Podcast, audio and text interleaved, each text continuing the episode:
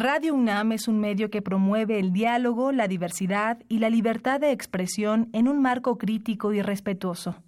Los comentarios expresados a lo largo de su programación reflejan la opinión de quien los emite, mas no de la radiodifusora.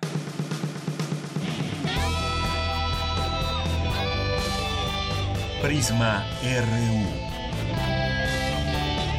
Relatamos al mundo.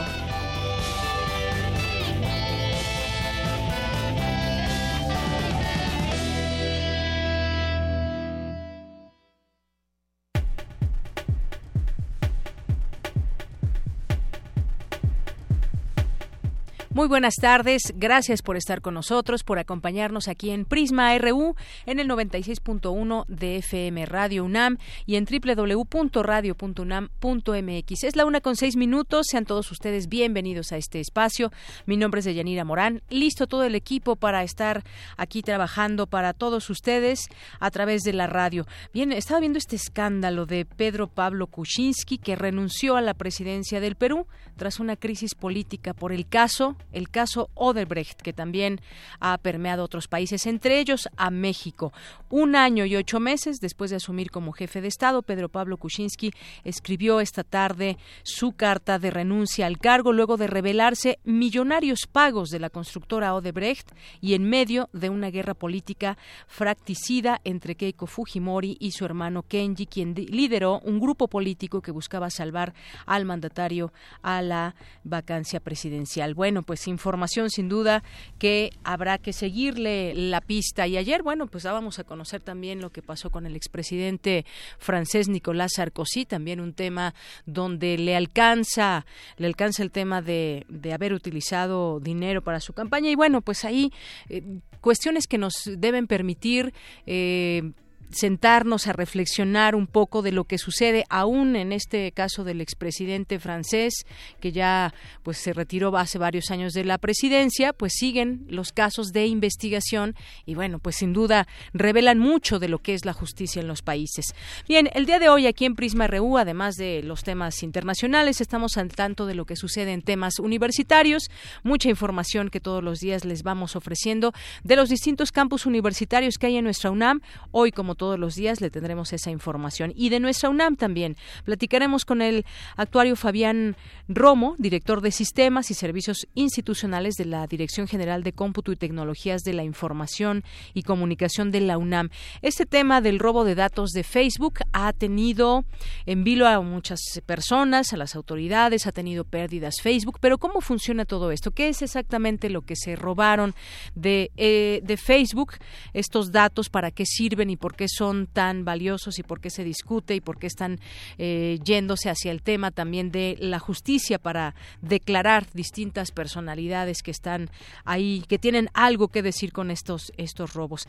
¿Qué papel van a jugar, por ejemplo, las redes sociales en las elecciones de México? Que ese, bueno, es otro tema, pero tiene que ver con estas redes sociales, por qué son tan famosas y por qué hay tantos millones de seguidores en ellas. Vamos a platicar del tema y también con el maestro Roberto Duque Roquero, que es académico de la Facultad de Derecho de la UNAM. Vamos a platicar sobre esa denuncia al Instituto Nacional Electoral ante la FEPADE por filtración de información acerca de las firmas apócrifas que fue dada a conocer desde el viernes pasado, que esto trae pues una revuelta entre los candidatos eh, aspirantes eh, presidenciales que de manera independiente estaban ahí por un lugar recabando firmas y que bueno pues ahora han tomado algunos caminos eh, para denunciar lo que ellos llaman una injusticia y esta filtración también de información sobre las mismas. Vamos a platicar también más adelante en nuestra segunda hora sobre un tema que tiene que ver con algo que realizamos todos los días y que necesitamos de el agua. Me refiero a cómo eh, qué está pasando con el tema del agua, eh, por qué se da esta escasez, cuál es el, problema de la distribución, por qué hay eh, la distribución tan deficiente, la contaminación misma del agua. Vamos a platicar también de políticas públicas aquí con un experto y con estudiantes de la FESA Catlán y de Ciencias Políticas y Sociales de la UNAM. Hoy es día miércoles y hoy eh, vamos a escuchar la colaboración de arte de Amanda de la Garza, curadora del Museo Universitario de Arte Contemporáneo. Esto y más vamos a tener hoy aquí en Prisma RU. Quédese con nosotros, es la una con diez minutos. Vamos a irnos a nuestro resumen informativo. Relatamos al mundo. Relatamos al mundo.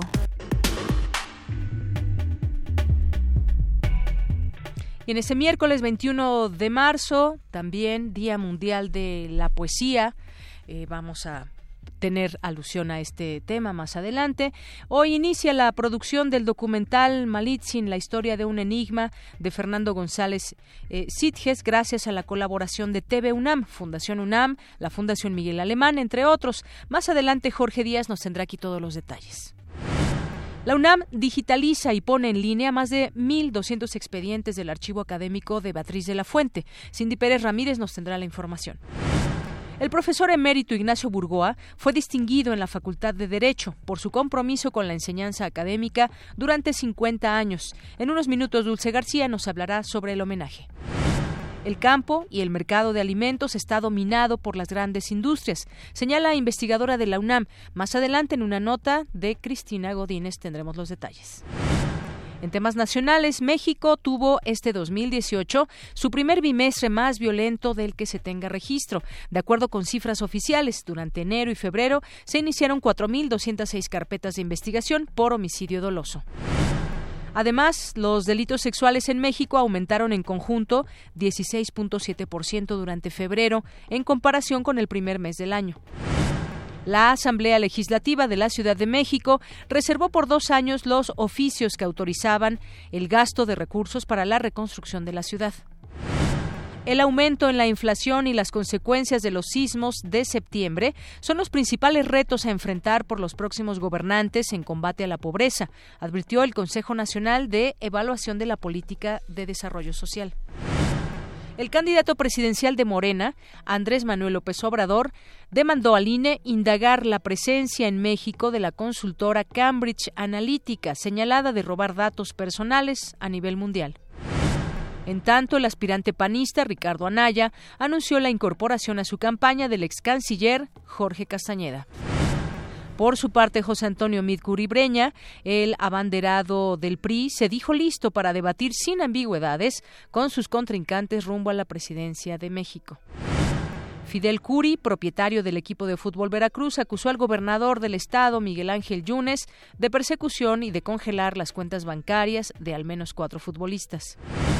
Habitantes de Ecatepec mantienen cerrado el circuito exterior mexiquense a la altura de la caseta de las Américas en protesta por el incumplimiento de la empresa OHL en el resarcimiento de los daños por la obra.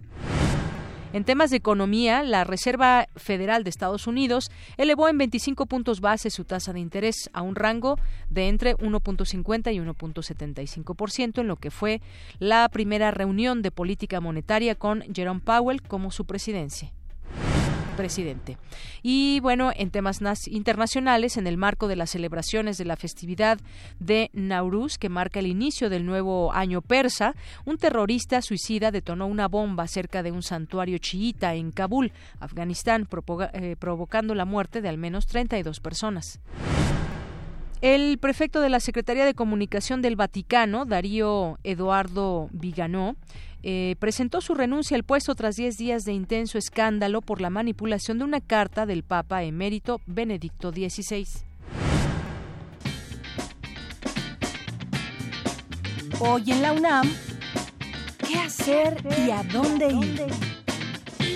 ¿Te gusta la poesía? El Museo Universitario del Chopo te invita a participar en la sesión Micrófono Abierto, lo que se lee con el oído, espacio para dialogar acerca de diversos temas contemporáneos. La cita es hoy a las 6 de la tarde en Dr. Enrique González Martínez, número 10, en Santa María la Ribera. La entrada es libre. La Filmoteca de la UNAM te invita a la proyección de la película Safari del director austriaco Ulrich Seidel. Asiste hoy a las 8 de la noche a la sala Julio Bracho del Centro Cultural Universitario. La entrada general es de 40 pesos, con el 50% de descuento a estudiantes, profesores e INAPAM.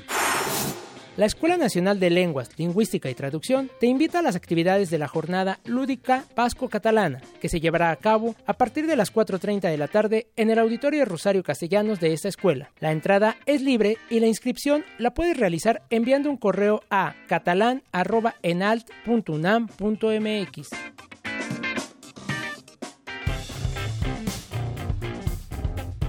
Campus RU La una con quince minutos. Hoy en nuestro campus universitario rinden homenaje en la Facultad de Derecho de la UNAM al profesor emérito Ignacio Burgoa.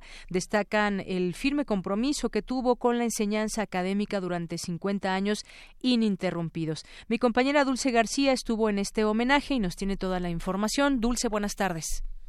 Deyanira, muy buenas tardes a ti al auditorio de Prisma RU. Dar cátedra durante 50 años ininterrumpidos no es fácil, sobre todo si se hace a la par de litigar o de ser designado por el Pleno de la Suprema Corte de Justicia de la Nación como juez segundo de Distrito Federal en materia administrativa. Esas fueron algunas de las hazañas que logró el profesor emérito de la UNAM, Ignacio Burgoa Orihuela, quien falleciera en noviembre del año 2005. Su paso por la UNAM no se olvida y por ello la Facultad de Derecho le rindió un merecido homenaje a él y a sus obras, que para el maestro Edmundo Elías Musi, profesor de esa entidad académica, son clásicas y no necesitan actualizarse, como algunos pudieran llegar a pensar, pues se basan antes que nada en exaltar la importancia de la enseñanza. Para él, primero a la facultad y sus clases, ante cualquier otro compromiso, fuere cual fuere. Ya había yo comentado en otras ocasiones que inclusive prefirió una cita con el presidente de la República, con el licenciado Echeverría, que nos citaron a las 9 de la mañana en Los Pinos, y que él les dijo, a las 9 no puedo, porque es mi clase, si, me, si la cita la, la quieren después, con mucho gusto voy. Por su parte, el maestro Antonio Cuellar Salas, académico de la Facultad de Derecho de la UNAM, destacó las distintas etapas por las que atravesó Ignacio Burgoa a lo largo de su formación académica. Primero, se forma como abogado aquí en esta Facultad de Derecho, a muy temprana edad escribe sus libros. Así aparece primero como gran autor ya como maestro de la Facultad de Derecho se le abren las eh, puertas también en el ámbito público, porque fue nombrado de distrito. Auditorio de Prisma RU, cabe recordar que el profesor emérito Ignacio Burgoa Orihuela fue autor de varias obras, entre las que destacan El juicio de amparo, Las garantías individuales, Derecho constitucional mexicano, Diccionario de Derecho constitucional, Garantías y amparo, además de memorias. Es el reporte. Muy buenas tardes. Gracias, Dulce. Pues sí, toda una trayectoria del profesor emérito Ignacio Burgoa Urihuela. En otra información, digitaliza la UNAM y pone en línea más de 1.200 expedientes del archivo académico de Beatriz de la Fuente. Cuéntanos, Cindy. Buenas tardes. ¿Qué tal, Deyanira? Muy buenas tardes. Se trata del archivo sobre estudios de arte prehispánico y pintura mural producidos en seis décadas de trabajo de Beatriz de la Fuente, doctora en Historia del Arte, quien dedicó sus investigaciones a la plástica del México antiguo. Durante la presentación celebrada en el Instituto de Investigaciones Estéticas, Juan Ramón de la Fuente, hijo de la investigadora, ex rector de la universidad y donador del material, se refirió al bien público que representan los archivos. Y qué afortunado me siento y estoy seguro que qué afortunada sentiría mi madre de saber que fueron sus archivos los que permitieron desarrollar de alguna manera el prototipo de lo que tendrá que ser un verdadero eh, sistema institucional de preservación de archivos de personas que han significado algo en la vida del conocimiento, en la vida de la ciencia, de la cultura, de las artes. ¿Qué mejor lugar que la universidad para que estos eh, archivos queden resguardados, pero además para que sean públicos? Yo creo que fieles a los principios universitarios de que la educación debe ser un bien público, de que la ciencia debe ser un bien público, de que el conocimiento es un bien público, los archivos que lleguen a esta casa deben ser un bien público. Eh, esa es parte de la trascendencia social de una institución educativa como la UNAM. El acervo fue catalogado y digitalizado por el Instituto de Investigaciones Estéticas de la UNAM y está integrado por oficios, correspondencia, telegramas, distinciones, textos, publicaciones, informes, documentos curriculares, apuntes, fichas de trabajo, folletería, esquelas y condolencias que dan cuenta de la trayectoria de quien recibió el Premio Nacional de Ciencias y Artes 1989. Habla Julieta Ortiz Gaitán, encargada de la coordinación de documentación de arte del siglo XX del Instituto De Investigaciones Estéticas. La labor realizada en este trabajo de equipo representa un esfuerzo y un logro de catalogación archivística, documental y digital, que pone de manifiesto la importancia de administrar, conservar y difundir los documentos de nuestro archivo histórico, que resguarda la memoria del Instituto, en este caso, a través de la trayectoria de una de sus más distinguidas investigadoras, la doctora Beatriz de la Fuente. Y previo al inicio de la limpieza y organización, obtuvimos el diagnóstico del Laboratorio de Micología Médica del Departamento de Microbiología y Parasitología de la Facultad de Medicina de la UNAM, que aseguró la ausencia de bacterias nocivas para los seres humanos. Los criterios de catalogación se establecieron según la norma ISAD-G. Se adquirió un escáner Book Eye 4 que permite digitalizaciones de alta calidad a 400 dpi con color de 24 bits en formatos de JPG y TIFF. De los temas disponibles destacan las fichas sobre la representación del dios Tlaloc en la pintura mural, las notas sobre las obras murales en el Templo de la Agricultura y sobre las representaciones pictóricas en banquetas. Hasta aquí mi reporte. Muy buenas tardes.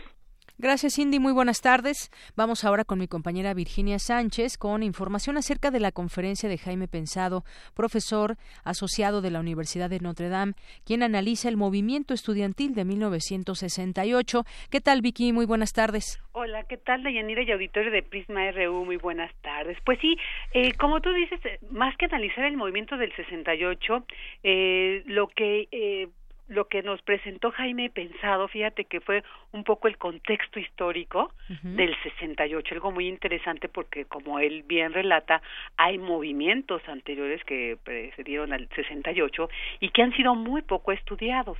Y en este caso él nos habla del movimiento estudiantil mexicano de 1956. Y bueno, él comenzó eh, diciendo que a finales del siglo XIX y principios del XX es cuando el concepto de estudiantes, de colectivo, al igual que el de juventud, comienzan a distinguirse como nuevos actores políticos y sociales.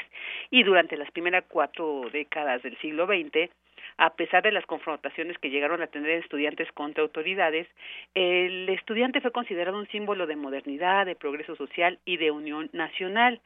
Sin embargo, señaló, este entusiasmo comenzó a disiparse a partir de la Segunda Guerra Mundial, tanto en nuestro país como en Europa, en Estados Unidos y el Cono Sur, en un contexto de la Guerra Fría, donde el concepto de juventud, señalaba, comenzó a tomarse como un momento de en transición, en crisis, ¿no? Surge el temor de que el joven estudiante mexicano en nuestro país pues fuera manipulado por lo que se llamaba las manos extrañas provenientes o de la ultraderecha extranjera o bien de la izquierda militante radical.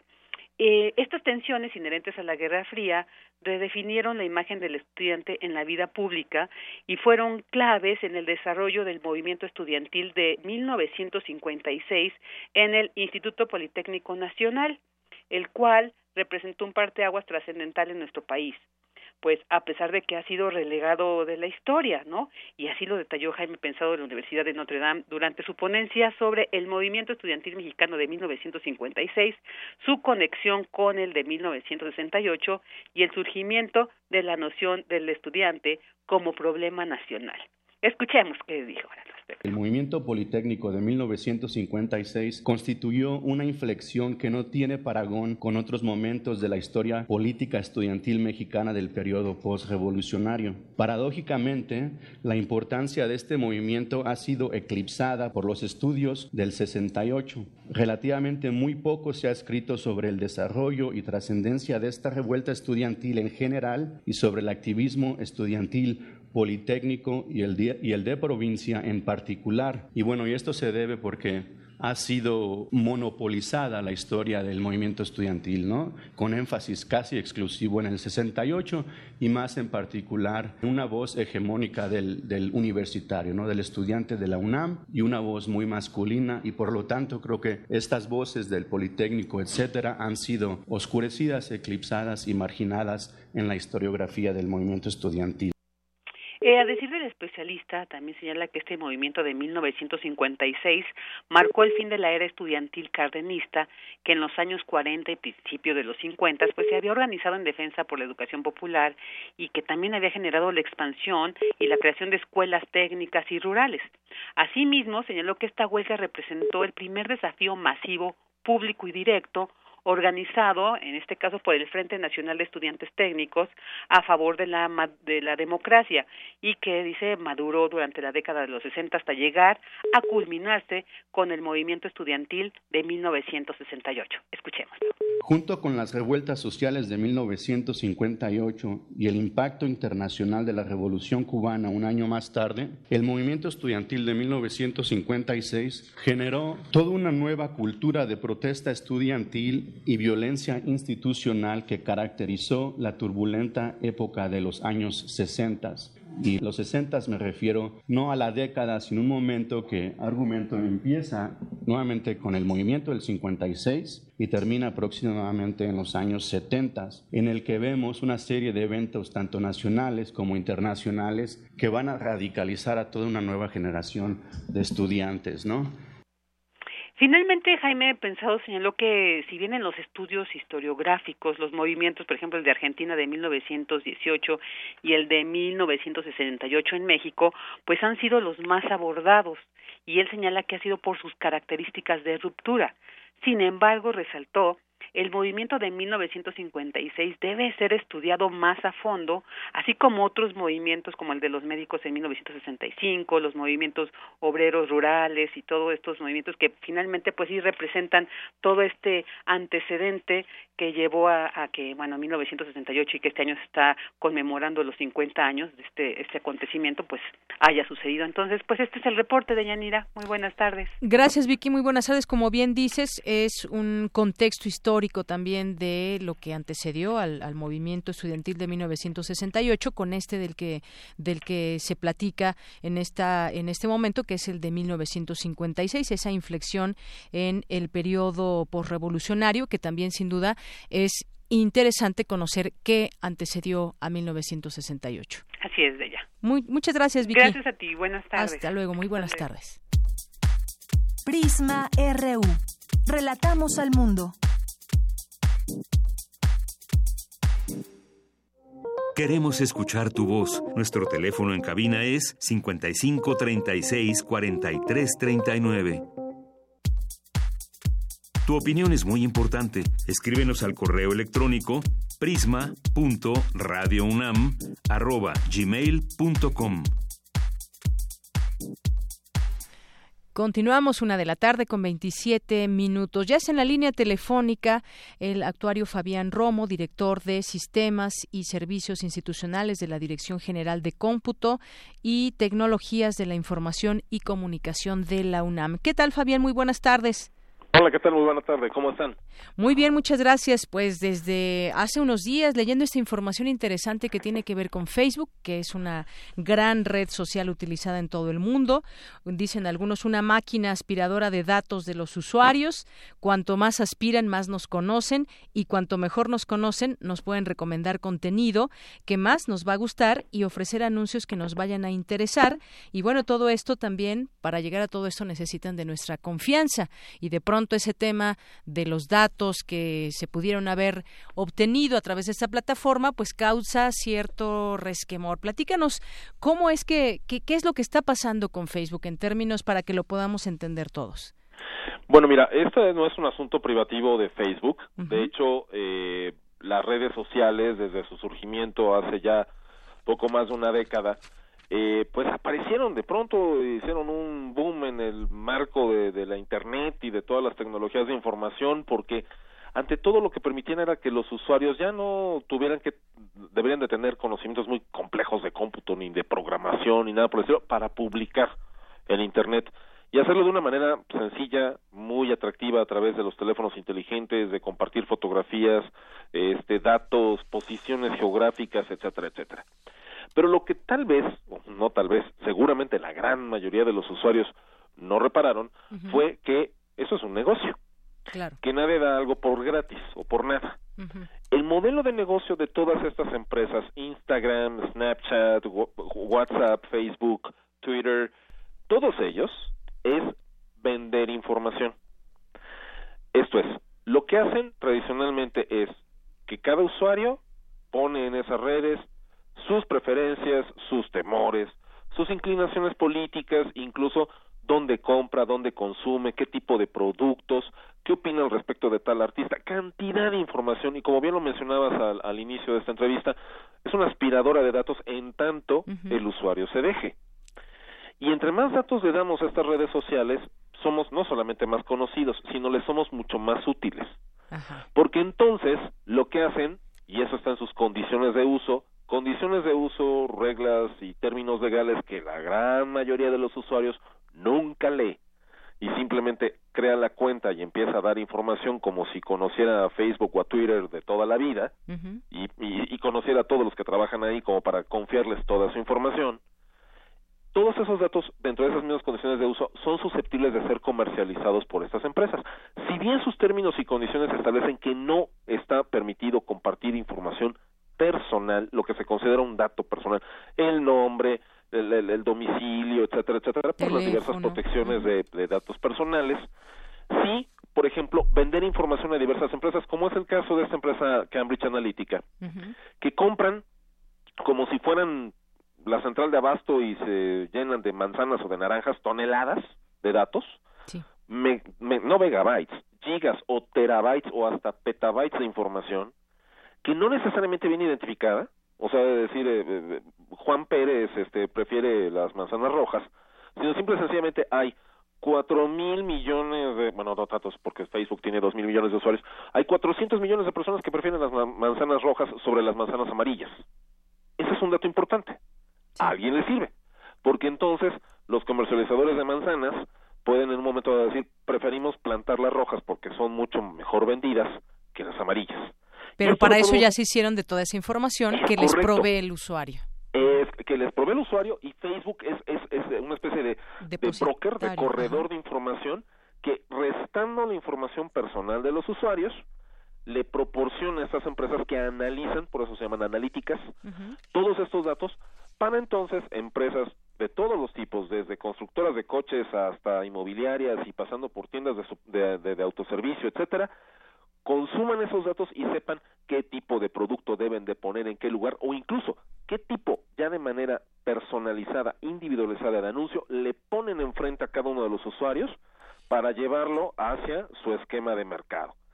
En resumen, lo que ha pasado aquí es que, al parecer, todo lo que indica, a reserva de las respectivas investigaciones, es que Facebook dio más información de la de que debía, en este caso, invadiendo la esfera de los datos personales invadiendo esta esfera que es muy delicada, por supuesto, por eso está todo este este escándalo. Más de dos mil millones de usuarios en Facebook y además el papel que juegan. Eh, si alguien quizás en ese momento se pregunte cuando uno accede a su a su Facebook, quizás esa información publicitaria no es la misma para mí que para la de otra persona, porque tiene que ver con justamente lo que nos explicas, dependiendo de los gustos y esa base de datos que nos promueven ciertos eh, contenidos de compra. Y mucha gente puede decir, bueno, pues a mí me es gratis inscribirme a Facebook, abrir mi cuenta y demás, pero pues es un negocio, como decías. Quizás no estemos tan conscientes de ellos todas las personas que usan esta, esta red social, pero es eso justamente, es forma parte de un negocio y se nutre de nuestras características, nuestros gustos, nuestras, em, eh, nuestras formas de consumo, eh, Fabián. Es correcto, y como bien lo mencionas, lo podemos resumir en esto. En esta época, a estas alturas de la evolución tecnológica y de la sociedad, cada paso que das, cada vez que desactivas el teléfono, envías un correo electrónico, consultas un Twitter, haces una consulta en, en un navegador, en Google, etcétera, todo eso, cada byte vale, le vale a alguien, le importa a alguien porque define junto con el resto de miles o millones de personas una tendencia, una preferencia, y eso es mercado, eso es venta, eso es posicionamiento en el mercado. Entonces, este es el modelo de negocio de estas empresas y pues sí, pues de pronto nos damos cuenta que, ah, caray, están dando más información de la que se supone que daban. Pues sí, muchos están desgarrando las vestiduras, pero también son empresas que han sido muy poco reguladas, porque pues usaron un hueco dentro de un modelo de negocio en materia de protección de datos personales. Seguramente seremos testigos en los siguientes días de una muy intensa discusión al respecto del papel de estas empresas. Una empresa como Facebook que pierde en una sola jornada en la Bolsa de Valores de Nueva York 40 mil millones de dólares, que más de un tercio de los países del planeta estarían en bancarrota absoluta y que ha hecho toda esa cantidad enorme de, de, beneficios y de, y de fondos propios por el hecho de estar comerciando con la información de los usuarios, que además nadie los obligó a meterse ahí, fue por su propia voluntad.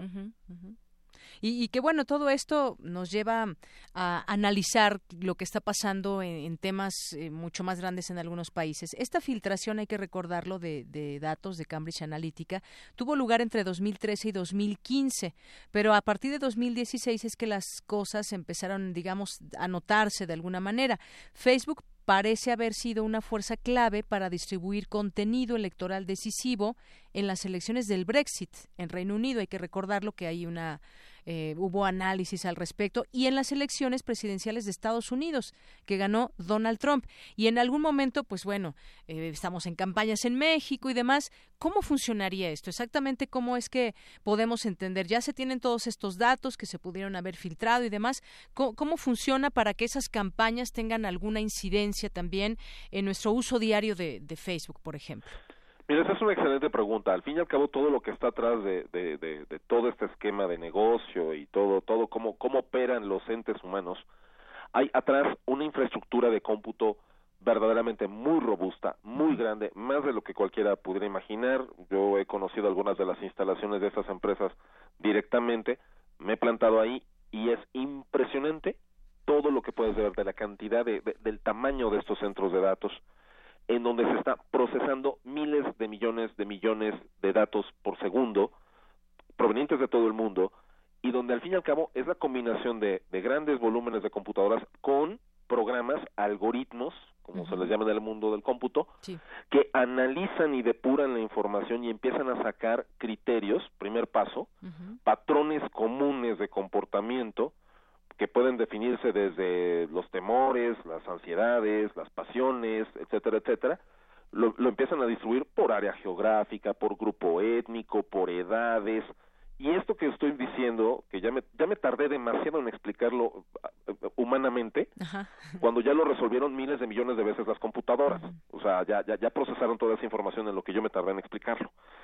Y sacan una serie de resultados, generalmente numéricos, que son tomados por mercadólogos, este, líderes políticos, líderes de campaña, etcétera, para entonces decir, ah, a este grupo étnico que se ubica en esta región le debemos de hablar de esta manera, le debemos de presentar de esta forma. Las palabras clave con ellos, porque son las que más utilizan, son las más sensibles, son las que más emplean en sus publicaciones, son estas, grandeza, recuperación, este, patriotismo, no sé, y eso es lo que vimos precisamente reflejado en las campañas, tanto la del Brexit como la de Trump. Eh, incluso la ruta de campaña de Trump, el tipo de, de, de, de, estos rallies que hacía entre diversas ciudades, venía definido por el comportamiento en las redes sociales. Y claro, literalmente, les decía lo que la gente quería oír. Y no porque fuera divino, sino porque miles de computadoras trabajando atrás con miles de millones de teras de datos, estaba llegando a ese tipo de conclusiones netamente proveniente de análisis numéricos y matemáticos. Claro, es decir, te hacen todo tu, tu análisis en cuanto a gustos y preferencias e incluso, pues la idea también en ese tipo de situaciones como las campañas y que sabemos que están muy interesados quienes están detrás de esos, eh, eh, detrás de las campañas, pues es una máquina de disuasión muchas veces. A ver, si la tendencia está para acá, pero yo quiero que se posicione mi candidato, entonces, ¿qué estrategias voy a utilizar para que miren más a este que al otro, a este color que al otro? Y entonces ahí se va toda esta información que se vuelve oro molido, por decirlo, llamarlo de alguna manera, porque van a utilizar justamente toda esa información para tratar de convencernos por una u otra opción, por comprar uno u otro producto, que en este caso los candidatos se pueden hasta convertir en, en esos productos que vamos a consumir. Es correcto. Y bien lo acabas de decir, hacemos una analogía directa. Antes, digamos que para los que somos generación X para atrás, estábamos acostumbrados a las encuestas. Ya no necesitas lanzar una encuesta. Analiza las redes sociales. Ahí está todo. Ahí está toda la información que la gente quiere. ¿A qué le damos like? ¿A qué notas? ¿A qué candidatos? Y entonces se van haciendo esos perfiles. Exactamente, y ese es el enorme valor que han tenido las redes sociales, y bien lo, mencionas con esta frase del oro molido, literal, por la cantidad de miles de millones de dólares y euros que han hecho a raíz de la información de la, de la gente, que cándidamente le ha puesto porque lo ha visto como un servicio que nadie duda ha tenido un impacto social de la comunica la transformación de la comunicación, la integración de grandes grupos de, de, de seres humanos en regiones y demás. Nadie le está quitando esto, pero tampoco es irse con la finta de ah, qué buena gente son los de las redes sociales. No, es un negocio y ese negocio le ha reportado estas ganancias y ha transformado la manera en que se analizan los mercados, en que se inciden las decisiones y que se presentan las cosas como la gente lo quiere oír. Claro, y en ese negocio, pues somos como números finalmente. Al final y al cabo, ¿qué haces? Así es, las redes, para las redes sociales somos un código más, un número de usuario más que se va dentro de una cierta corriente en sus gustos, preferencias, temores, aptitudes y esas y, todas esas categorías para entonces alimentar a, a, los grandes grupos de, de, publicidad y de mercado y de política y demás de los datos que son aún mucho más ciertos que una encuesta en donde alguien puede incluso mentir en la encuesta y alguien eso no quiere decir que en las redes sociales tampoco se mienta por supuesto que sí pero es, es más la cantidad de gente que dice las cosas de su vida diaria de la cotidianidad y esa cotidianidad está alimentando sin lugar a dudas a grandes grupos de poder económico político social para como diríamos vulgarmente llevar agua a su molino de acuerdo a datos que son mucho más precisos que cualquier otro tipo de encuesta. Muy bien. Pues qué interesante todo esto que nos dices, eh, Fabián, de cómo entenderlo, primero nosotros como usuarios de estas redes sociales, entender qué es lo que está pasando con esta relación que tenemos con las redes sociales, pero por otra también cómo nos ven esas grandes empresas y cómo se puede influir, cómo se ha influido en otros momentos. Se habla de estas elecciones que comentábamos y estando en puerta una tan importante como la de México, pues no se dejan pasar de pronto todas estas, esta información de los usuarios, de los potenciales votantes que vamos a tener en, eh, que tenemos en México. Pero seguiremos discutiendo de este tema porque entre más avancen y, empiecen en su momento las campañas, seguramente habrá muchas discusiones en torno al uso de las redes sociales y cómo están influyendo en un proceso electoral. Muchas gracias, Fabián. Gracias a ustedes, que tengan buena tarde. Gracias, muy buenas tardes. Actuario Fabián Romo, director de Sistemas y Servicios Institucionales de la Dirección General de Cómputo y Tecnología de la Información y Comunicación de la UNAM. Queremos escuchar tu voz. Nuestro teléfono en cabina es 55 36 43 39. Porque tu opinión es importante, síguenos en nuestras redes sociales, en Facebook como Prisma RU y en Twitter como arroba PrismaRU. Continuamos una de la tarde con 42 minutos. Ya tengo la línea telefónica. Vamos a otro tema, aunque también tendrá que ver con elecciones. El maestro Roberto Duque Roquero es académico de la Facultad de Derecho de la UNAM. Ya está en la línea telefónica. Bienvenido, maestro. Buenas tardes. Muy buenas tardes, Yanira. Un privilegio estar en tu espacio y en Radio UNAM, como siempre. Gracias. Para nosotros también es un honor tenerlo aquí. Y bueno, yo quisiera preguntarle sobre este tema, maestro, que eh, nos tiene mucho la expectativa sobre este proceso electoral.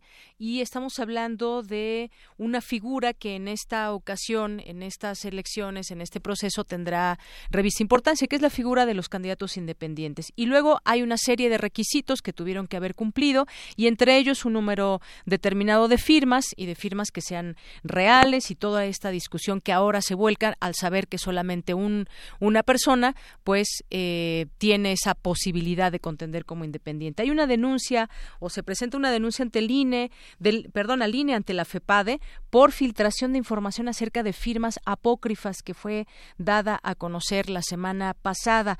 Eh, platíquenos un poco de esto, eh, maestro, ¿por qué esta denuncia?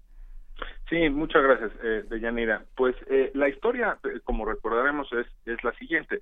El viernes pasado el INE tenía agendado resolver en una sesión a las 5 de la tarde en la Comisión de Prerrogativas las firmas, no dar, el, eh, digamos, los resultados de las firmas de cada uno de los tres candidatos independientes a la presidencia. Sin embargo, varias horas antes, eh, más de cuatro horas antes de las de que iniciara eh, en la agenda esa sesión, un comunicador que es eh, Carlos Loret de Mola dio a conocer las cifras que el INE pues todavía ni siquiera sesionaba em, y, y, no comunicaba porque también estaba agendada la conferencia de prensa para hacer la comunicación oficial. Entonces de pronto pues un periodista se, se entera. Se entera, le filtran o algo pasa. Sí, bueno, eso tuvo que salir evidentemente en línea. Bueno, en ese inter no se sabía, entonces dos de los aspirantes independientes empezaron a tundir muy fuerte al INE señalando que si se confirmaba lo dicho por el periodista en, la sesión que tendrían más adelante, pues querría decir que el INE eh, era una institución despreciable con fuga ilegal de información. Esto, este tipo de lo que muchos eh, interpretan como una presión, pues llevaron a cabo eh, tanto Jaime Rodríguez del Banco como Armando Ríos Peter en ese inter.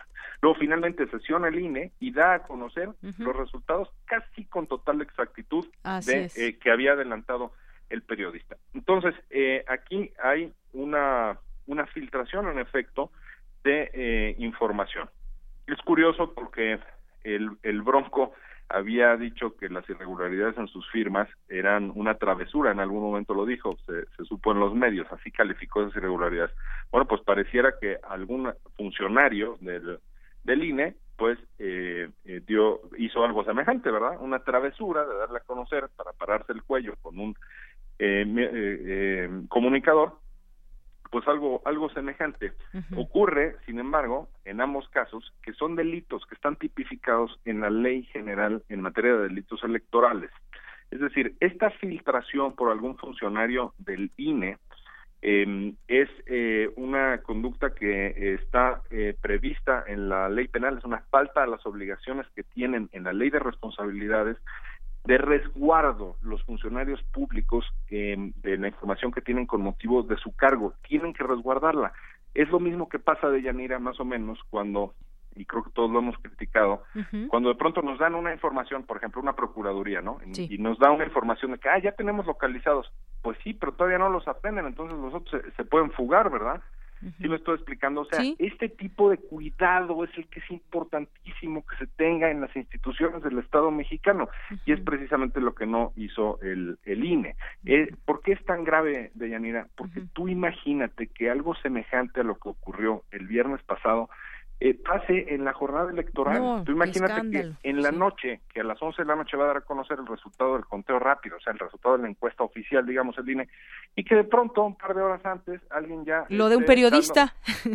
en un tuit, lo de un periodista en un tuit, y entonces que diga, ah, pues... Y no la eh, autoridad. X, candidato perdió por dos puntos porcentuales, y que ese candidato se va a quedar con los brazos cruzados, pues no parece muy probable, ¿verdad? Y ahora, el viernes pasado, los dos aspirantes, eh, eh, digamos, montaron todo un sainete en el Inter, ¿no? Eh, del que ya hablé, pues imagínate en la jornada electoral puede haber movilizaciones, es solo una Inconformidad, ¿no? Cuestionamientos a la autoridad, en este caso del INE, que está encargada ahí de vigilar que todo sea transparente a ver, eh, si, si algo así ocurre el primero de, julio, o sea, está en riesgo la estabilidad democrática del país, no es una exageración. Por eso es tan importante, eh, pues, digamos, eh, señalar la gravedad de estas filtraciones. Entonces, yo lo que lo que hice en mi calidad de ciudadano, pues, fue ir a presentar una una denuncia penal ante la FEPADE contra los consejeros electorales del INE y o quien resulte responsable para que se les llame a declarar, es decir, esto no es, en mi parecer, de Yanira, un juego, pero hay funcionarios del INE que es evidente que se están comportando como si lo fuera. Entonces, yo creo que ya basta y, y, en fin, al menos mi anhelo es que esta sea la última filtración de este proceso electoral y por eso es que y por eso es que he ido a denunciar. Claro, y sumémonos todos a la transparencia, que eso es lo, digamos, a, lo que se debe hacer de manera correcta, porque ahí está además en la ley. Vamos a dar seguimiento a esto, apenas se presenta esta denuncia, maestro, y aquí pues está este espacio para dar seguimiento justamente a lo que, pues, a lo que diga la autoridad finalmente. Muchísimas gracias, Deyanira. Sí, yo voy a estar, desde luego, eh, pues encima de este procedimiento para que el fiscal electoral Héctor Díaz Santana pues cumpla con eh, digamos lo que procede que es llamar a, declarar a estas a estas personas. Y sí eh, te lo te agradezco mucho la, la oportunidad porque además eh, esto alimenta las fake news. Porque si viene si en el ejemplo que te pongo de que se fuga información el primero de, julio, pero si no se fugó información y es, son fake news, pues ahora tienen más credibilidad, porque si ya lo hizo el INE una vez, porque no va a ser cierto, o sea, están alimentando la fuerza de las fake news, esas filtraciones que provienen de algún funcionario muy, muy, muy irresponsable dentro de esa institución. Entonces sí, con mucho gusto y te aprecio la oportunidad. Claro, pues seguimos en contacto, maestro, muchísimas gracias. Al contrario, la gracia soy yo de Yanira. Hasta pronto. Hasta pronto. Muy buenas tardes, maestro Roberto Duque Roquero, académico de la Facultad de Derecho de la UNAM. Pues sí, efectivamente, imagínense que una, una filtración de este tipo suceda el día de las elecciones, pues sería terrible. Las, pues sí, me imagino que mucha gente protestaría pues, en nombre de la transparencia, no de otra cosa. Y si no se tiene claro todo esto eh, lo más pronto posible, bueno, pues sí, yo creo que hay un problema grave ahí en el INE que está pasando con la información que se genera y a quién se le va a dar o por qué a tal o cual persona. Hay, hay canales, vaya, como nos explicaba el propio maestro Roberto Duque Roquero. Así que seguimos muy pendientes de este tema porque se habla mucho desde las instancias que queremos fortalecer este proceso de democracia en México y demás, pero pues si no lo hacemos de todas, con todas, eh, con toda la ley encima, pues entonces será muy difícil la credibilidad también. Relatamos al mundo. Relatamos al mundo.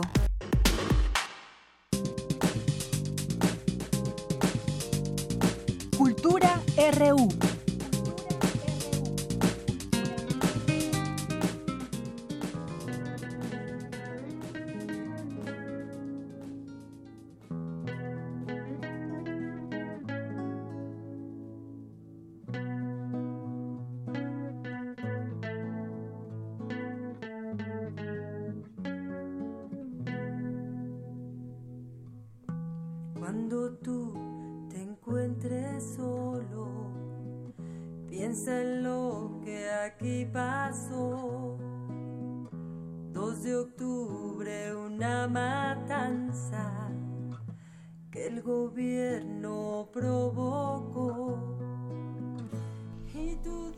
Ya estamos en la sección de cultura con Tamara Quiroz. Tamara, muy buenas tardes. Deyanira, muy buenas tardes. Te saludo con mucho gusto también al auditorio. Gracias a todos aquellos que nos acompañan a través de esta frecuencia de Radio UNAM.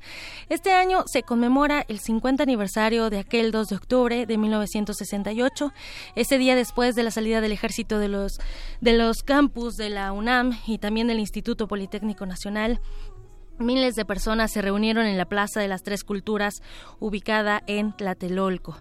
La máxima casa de estudios de Yanir Auditorio llevará a cabo más de un centenar de actividades en diversas sedes. Con la representación eh, también surgieron, más bien con la represión también surgieron movimientos artísticos y culturales. Uno de ellos es la canción necesaria y de hecho en este contexto el grupo Los Nacos, a quienes escuchamos de fondo, se fundó en 1960 con un estilo de protesta, también de parodia y de sátira política. Y el próximo sábado habrá un evento, amigos, enfocado a la canción política, la canción necesaria. Y para platicarnos más, nos acompaña en esta cabina Rocío Gómez y también Enrique Aguilar. Ellos son voceros del Comité Mexicano de la Canción Necesaria. Muy, muy buenas tardes, bienvenidos Enrique y Rocío. Bienvenidos. Gracias. El sábado 24 de marzo habrá un concierto en el Centro Cultural de Artes Escénicas María Rojo. Por favor, platíquenos eh, de este comité, cómo surge y, cuál es el objetivo. Bueno, daré una referencia, la canción política, la canción de protesta de los marginados, de los obreros, de los explotados, de los oprimidos, o la canción política y que se utilizó en aquellas denominaciones, pero lo dejaremos como canto de protesta, surge en los años 60 ante la represión del movimiento médico magisterial de los copreros, que formó una cronología muy importante José de Molina. También Judy Reyes formó parte de esa cronología histórica con los sucesos de Tlatelolco de 1968. Tenemos a la legendaria este, Concha Michel o Conchita Michel, que también fueron las dos mujeres y los tres símbolos más importantes de la canción política. También estará esta Ángela Martínez. Hay varios cantantes en México que surgieron, en esos momentos de lucha.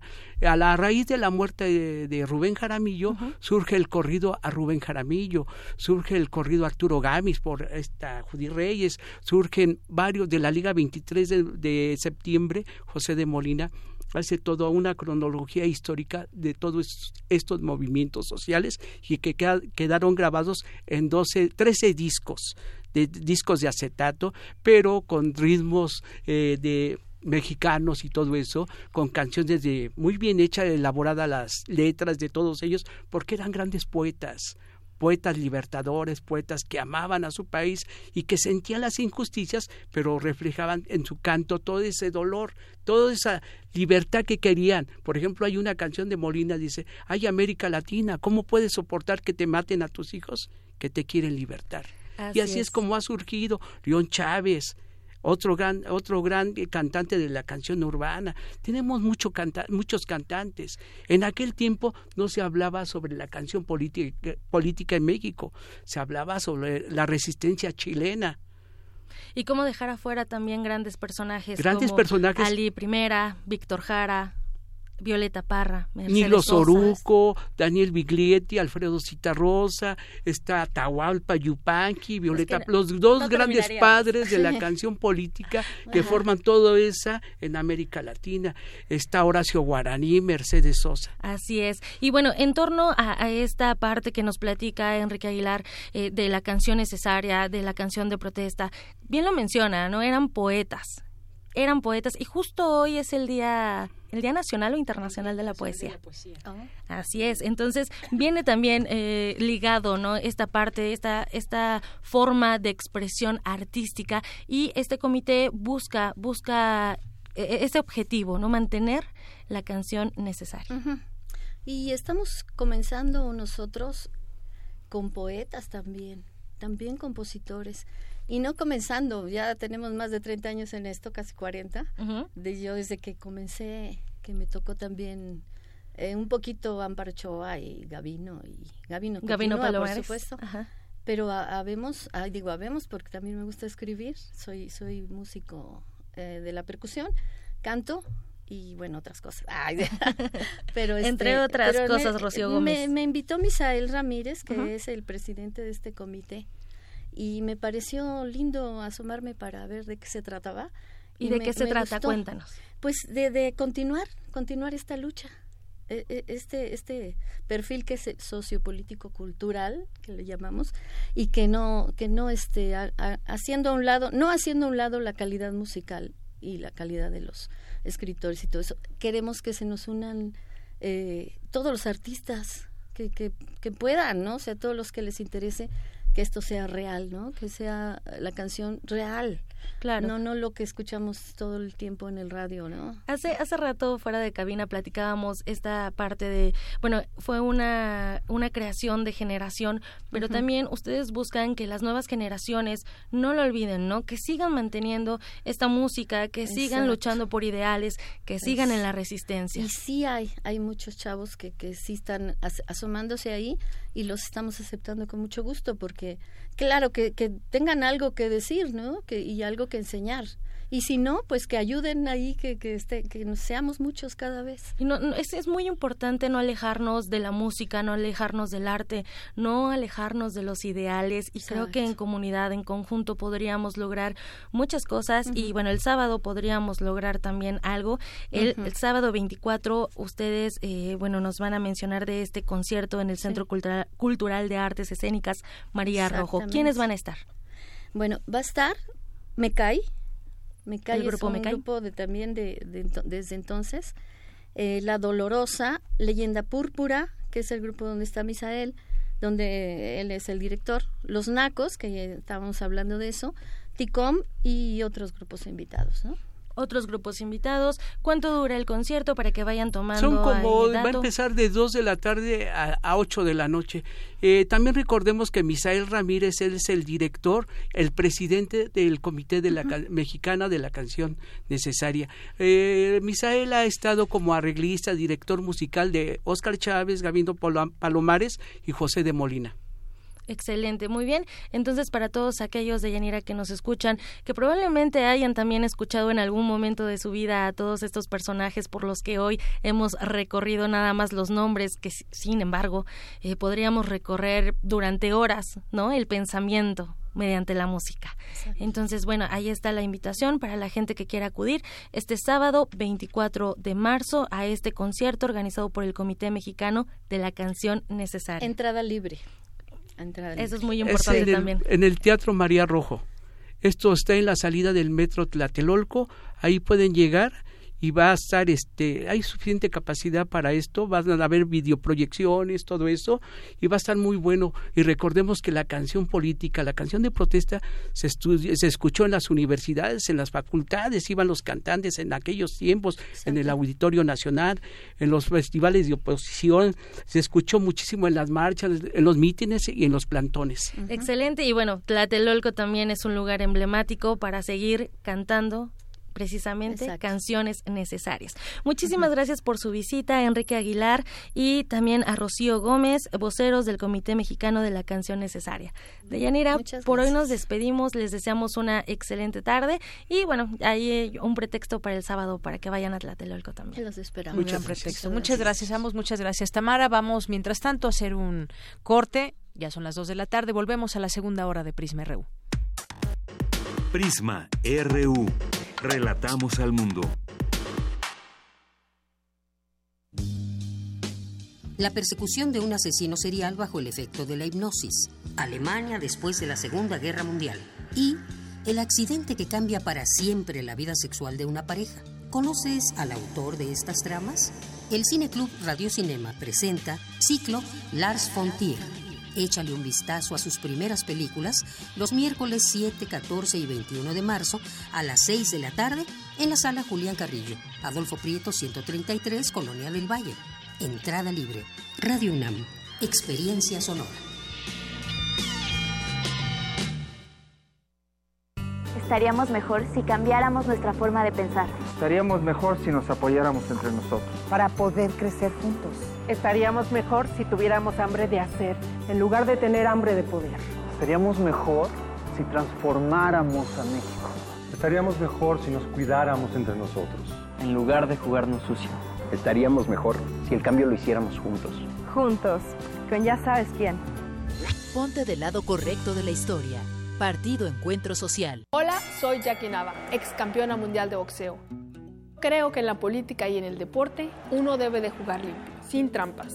Los del PRI repiten y repiten por todos los medios las mismas falsas noticias contra el del PAN. Son golpes bajos, no dejes que te engañen. Solo buscan dañar a un joven brillante y honesto en el que muchos creemos. Yo como tú creo que México merece un cambio joven y valiente.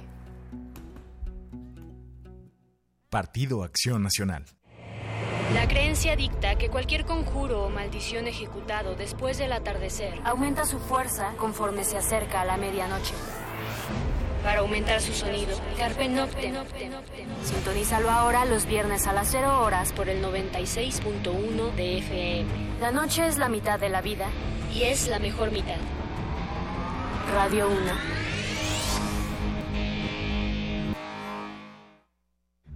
Ballets de todos los tiempos. Música medieval, barroca, moderna. Los sonidos que hacen mover al cuerpo en un solo programa. Diáspora de la danza. Lunes a viernes a las 6.40 de la mañana y su retransmisión a las 3 de la tarde. Por el 96.1 de FM. Radio UNAM. Este primero de julio vamos a elegir más de 3.400 cargos públicos. Vamos a votar por la presidencia, senadurías, diputaciones federales y locales, gubernaturas en nueve estados y autoridades locales. Elegir a quienes nos van a representar es decidir lo que queremos para nuestra comunidad. Una decisión como esta debemos pensarla bien. Conoce las propuestas que impactarán el lugar en el que vivimos. Yo no voy a dejar que otros decidan por mí. Porque mi país me importa, yo voto libre. INE. Yo soy Carla y no me dejaron ser candidata de mi partido porque pensaron que era mejor tener un candidato hombre. Soy Jimena, fui candidata a alcaldesa y no estoy conforme con el resultado de la elección. Yo soy Alfonso, presenté mi proyecto para la consulta de presupuesto participativo. Creo que cumplió con los requisitos y no fue considerado. En todos estos casos, el Tribunal Electoral de la Ciudad de México analiza, indica quién tiene la razón y protege sus derechos. Tribunal Electoral de la Ciudad de México. De principio a fin, justicia en tu elección. A bordo de la nave de la Resistencia existe una habitación que nunca se abre. Excepto la última hora del último día de la semana. Ahí vamos a reírnos del mundo, a demoler los muros con canciones, a bailar en la posición que queramos. Todos eligen la música, todos la disfrutan, todos la bailan. El Buscapiés, tú eres el alma de esta fiesta. Viernes, 22 horas. Por el 96.1 de FM, Radio UNAM.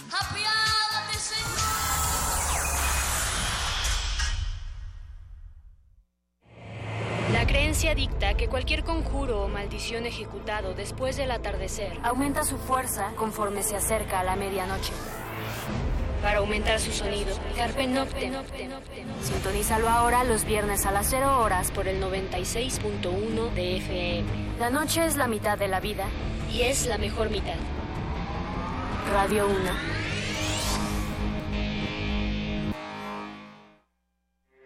Porque tu opinión es importante, síguenos en nuestras redes sociales, en Facebook como Prisma RU y en Twitter como arroba PrismaRU. Queremos escuchar tu voz. Nuestro teléfono en cabina es 55 36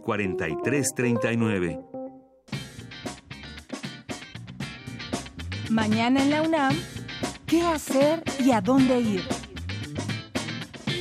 El Instituto de Investigaciones Históricas te invita a la presentación del libro Delincuencia Femenina en la Ciudad de México, 1940-1954, de la doctora Marta Santillán Esqueda, que se llevará a cabo mañana jueves 22 de marzo en el Salón de Actos del Instituto, en punto de las 12 del día. La Filmoteca de la UNAM te invita a la proyección del largometraje Batallas íntimas de la cineasta mexicana Lucía Gajá. Asiste mañana 22 de marzo a las 4 y 6 de la tarde en la sala Carlos Monsiváis del Centro Cultural Universitario. La localidad general es de 40 pesos, con 50% de descuento a estudiantes, profesores e INAPAM. Como parte del Día Mundial del Agua, el Instituto de Ingeniería te invita a la conferencia Perspectiva del Agua en México. Mañana jueves 22 de marzo, de 9.30 de la mañana a 2 de la tarde, en el Salón de Seminarios Emilio Rosenbluth. Registro previo e informes al teléfono 5623-3600, extensión 8670. Continuamos dos de la tarde con seis minutos. Gracias por seguir en sintonía del 96.1 de FM aquí en Radio UNAM en el programa de Prisma RU y en www.radio.unam.mx. Les enviamos saludos a las personas que nos siguen a través de redes sociales en arroba Prisma RU en Twitter, a Juan Carlos, a Ana Lucía, muchas gracias, a Lu, a Liv, José Luis León, César Alberto, a nuestros amigos de cuentos infantiles, Alejandro Cardiel Sánchez, a la Facultad de Derecho le mandamos también muchos saludos, al ISUE UNAM, el Botas, también a Juanjo M, el Lebder UNAM también, Rafael González, UNAM Digital, Blanca Edith Cruz, Magdalena González, muchas gracias, Sasek también por su sintonía, Araceli Rocha, Ezequiel, gracias a todas las personas que se van uniendo con nosotros a esta red social, opinando, enviándonos alguna información que ustedes consideren importante. Son las dos con siete minutos y hoy es el Día Mundial de la Poesía. ¿Qué es la poesía? Puede ser muy fácil o difícil de definir. La poesía para muchos un instrumento que es un fin en sí mismo. Dice una cita que estaba leyendo en el periódico ABC, dice, un fin en sí mismo que nos debe alentar y ayudar.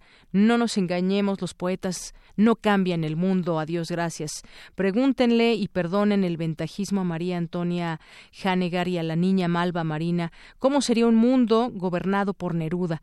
Pero la poesía sí puede y debe ayudar a cambiarlo y hacerlo más habitable, este mundo sostenible, si quieren, utilizando el epíteto circense y tembloroso ahora de moda. Poesía íntima que ayude en este instante solitario y nunca compartido de zozobra, poesía social que nos despierte y saque a relucir el aspecto más combativo y solidario de nuestra alma, poesía infantil y asombrosa que nos saque a relucir ese niño al que realmente nos debemos, poesía clara y cotidiana que nos haga sonreír con esa serenidad que acaricia la felicidad con los dedos, infinitas poesías para cada tiempo y espacio.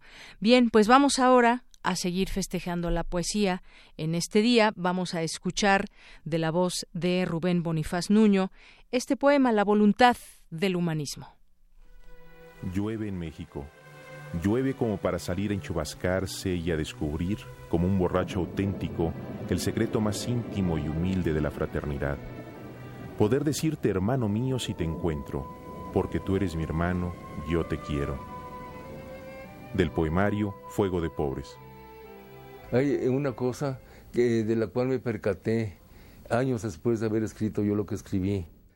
Hay un poema en la luna nueva que dice, empieza diciendo, habla el niño a su madre y le dice, es tiempo ya de que me vaya, madre, ya me voy.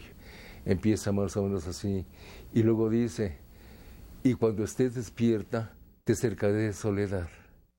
Y después en una décima mía me encontré que digo, haz que en su alma se vierta un rumor de inmensidad, cerca la de soledad, canción, cuando esté despierta.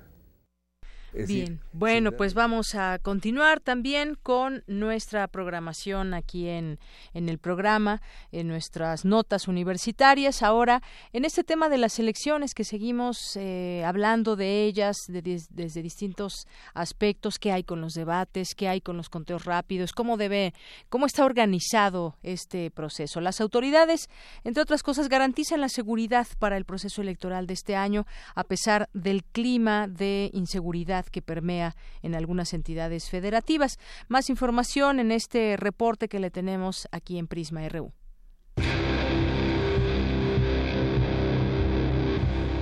Proceso Electoral 2018. Prisma RU. Focos rojos.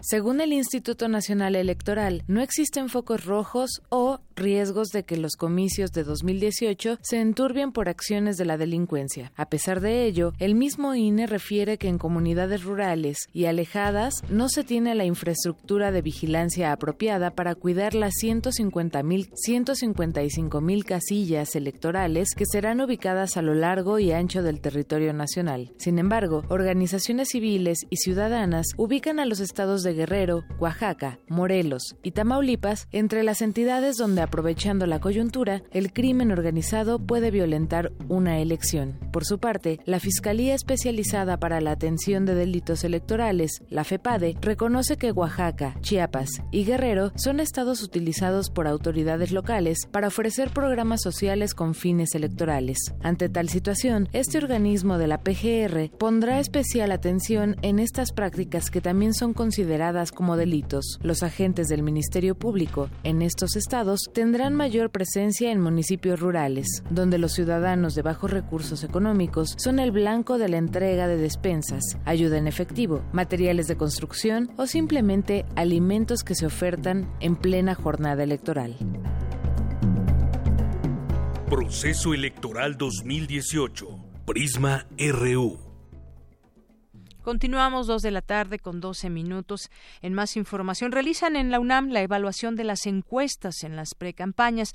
Adelante, Cindy, con la información. Anira, buenas tardes a ti y al auditorio de Prisma RU. Ya ayer hablábamos del papel de las encuestas en el electorado. Hoy el Instituto de Investigaciones Sociales, en colaboración con la Coordinación de Humanidades y el Instituto de Investigaciones Jurídicas de la UNAM, organizó la mesa Evaluación de las encuestas en las precampañas, en donde la asesora del consejero presidente del Instituto Nacional Electoral, Judith Nieto, señaló que las encuestas tienen relevancia porque forman parte de la construcción de cómo se integra la opinión pública al proceso democrático. Las encuestas informan, pero también contribuyen a que los electores tomen decisiones. Y entonces la autoridad, para responder a las demandas de eh, certeza e imparcialidad, ha buscado generar esta normatividad, que es bastante eh, básica, y el universo de encuestas que nosotros regulamos es todas aquellas que sean publicadas durante el proceso electoral y que tengan relación con preferencias electorales. Las facultades que tiene el instituto es la emisión de criterios y la de dar a conocer la información.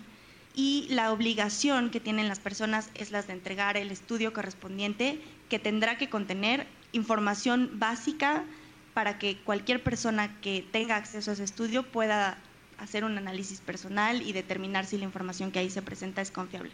La única prohibición que establece la ley en realidad es que hay una veda para difundir encuestas y esta es la misma correspondiente a eh, los tres días previos al inicio de la jornada. Es el periodo en donde se le proporciona al ciudadano un espacio de reflexión y que no queremos, eh, según la legislación vigente, que esté contaminado por información que, que pudiera salir en los medios de comunicación. Por su parte, Alejandro Moreno, consultor director de encuestas y estudios de opinión del financiero, dijo que la metodología de las encuestas no está regulada, no así la diseminación de la información. Vamos a escucharlo. En 2012, después de su desempeño aparentemente errático, hubo propuestas legislativas de prohibir toda la publicación de encuestas.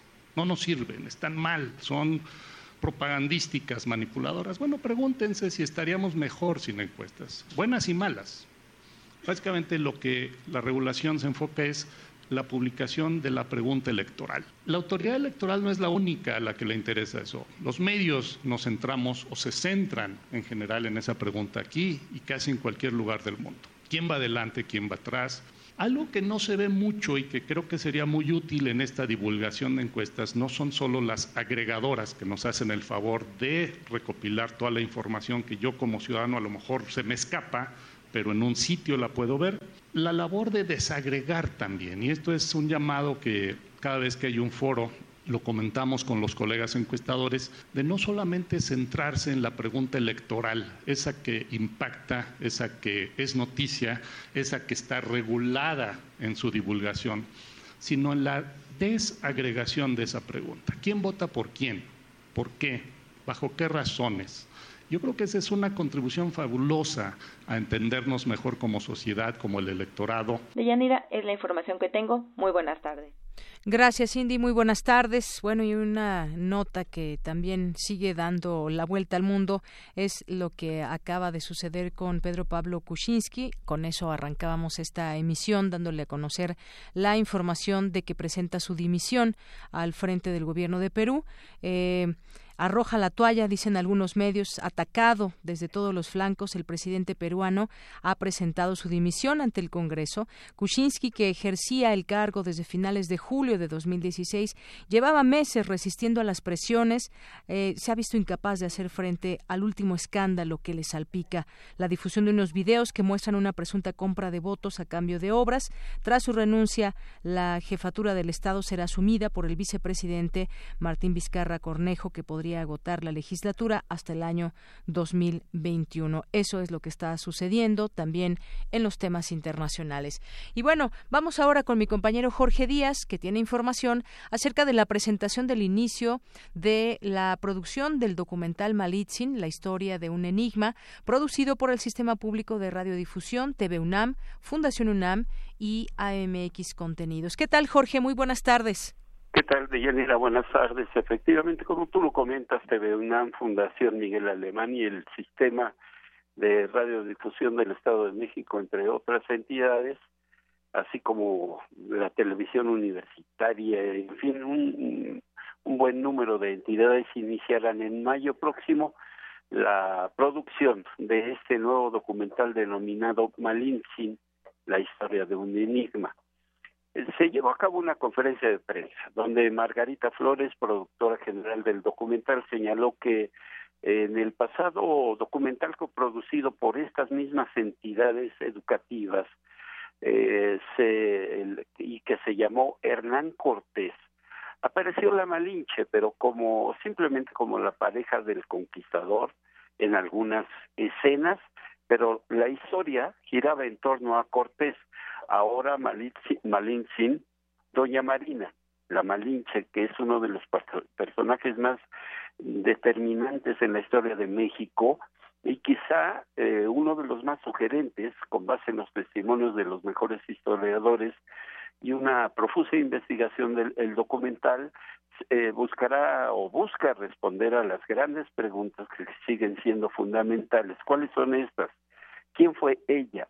Cuál fue su verdadero papel durante la conquista de México, qué elementos sociales explican su imagen actual y cuál es la trascendencia de este gran personaje. Pero dejemos que sea la propia productora de este documental, de este documento también, eh, Margarita Flores, quien se refiera a este esta producción que iniciará, repito, en mayo próximo. Escuchemos. Estamos, Fernando y yo, planeando eh, junto con, con, los productores el inicio del rodaje en mayo en diversas locaciones de, de México. Tenemos ya preparando parte de la, de la preproducción, estamos ya con parte del casting, estamos, como ustedes están viendo en sus pantallas, bueno, antes de que estuviera Fernando, estaban pasando algunas imágenes del documental sobre Hernán Cortés donde aparece nuestro Cortés y ahí aparece también la Malinche.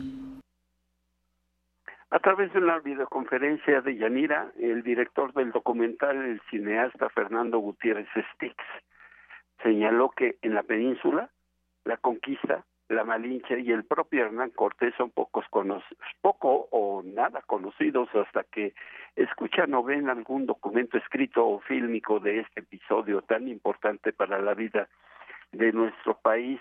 La doctora Berenice Alcántara, investigadora del Instituto de Investigaciones Históricas de la UNAM, será la asesora histórica del documental. Por su parte, la exitosa actriz mexicana Priscila Lepe y el destacado actor español Fernando de Herretes interpretarán los papeles de la Malinche y de Hernán Cortés, tal como lo hicieron en el documental de Hernán Cortés, un hombre entre Dios y el diablo. Al tomar la palabra, Armando Casas, director general de TV UNAM, destacó que el papel de la mujer, no solo en aquel entonces, sino ahora, en nuestros días, cobra una mayor importancia en el desarrollo de todo el mundo y que esa es una buena oportunidad para hablar de este rol que representa eh, la mujer en el ámbito global.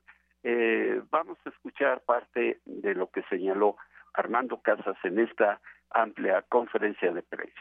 Y creo que este documental va a ser, al igual que los que, el que le inmediatamente precede, Hernán Cortés, va a ser especialmente atendido por nosotros, eh, en, tanto en México como en España, por ser, como lo dijo bien Armando Carrillo, una mujer, además una mujer emblemática de la historia de México, una mujer que por supuesto es una enigma. Pues agradecer una vez más la participación de todos, por supuesto de de Carso, del Grupo Carso, que creo que eh, también con gran visión está participando con nosotros, con la televisión pública, con, eh, con este tema tan importante, pues eh, comento que estamos iniciando esta, este nuevo documental que bajo la batuta de la producción de Margarita y nuestro director Fernando González, pues seguramente llegará a muy buen término. Bien, y este documental, por último, te informo de Yanira, se planea concluir en el último trimestre del presente año, con la participación de, de estos actores, de los cuales ya te hablé, y que pues eh, también algunos otros que con previo casting aparecerán en esta muestra cultural y, e histórica que se transmitirá justamente a través de TV UNAM, eh, todavía en un horario por definir, pero ya mucha gente lo está esperando para mm, ver qué fue lo que resultó de este documental que eh, podemos anticipar será un verdadero documento cultural e histórico y sobre todo un pasaje tan importante, una, eh, una parte tan importante de la historia de México. Por último, Doña Marina, como se le conocía, los náhuatl, los indígenas, no, no tenían dentro de su lenguaje o de su idioma eh, la palabra R, entonces era malina. Y como muchas de las palabras que se utilizaban en el náhuatl, le, agregara, le agregaban eh, la, este término de tzin, entonces de ahí que fuera la malintzin. Parte de lo que sucedió en esta conferencia de prensa, por demás interesante de Yanira. Así es, gracias a, esta información. Estamos ya ahora informados sobre este documental. Jorge, muchas gracias. Buenas tardes. Gracias a ti. Hasta luego. Hasta luego. Relatamos al mundo. Relatamos al mundo. Porque tu opinión es importante, síguenos en nuestras redes sociales, en Facebook como Prisma RU y en Twitter como arroba PrismaRU.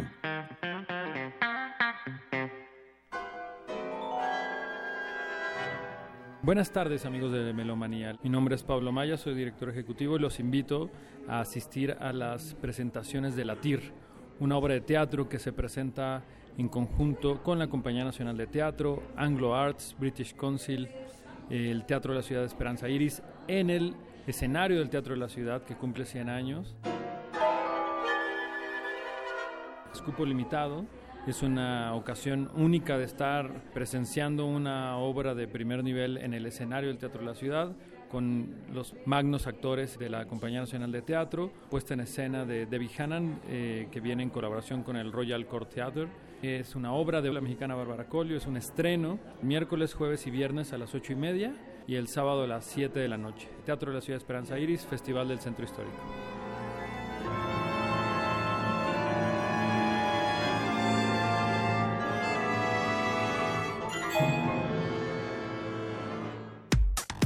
Relatamos al mundo. Relatamos al mundo. Debate, RU.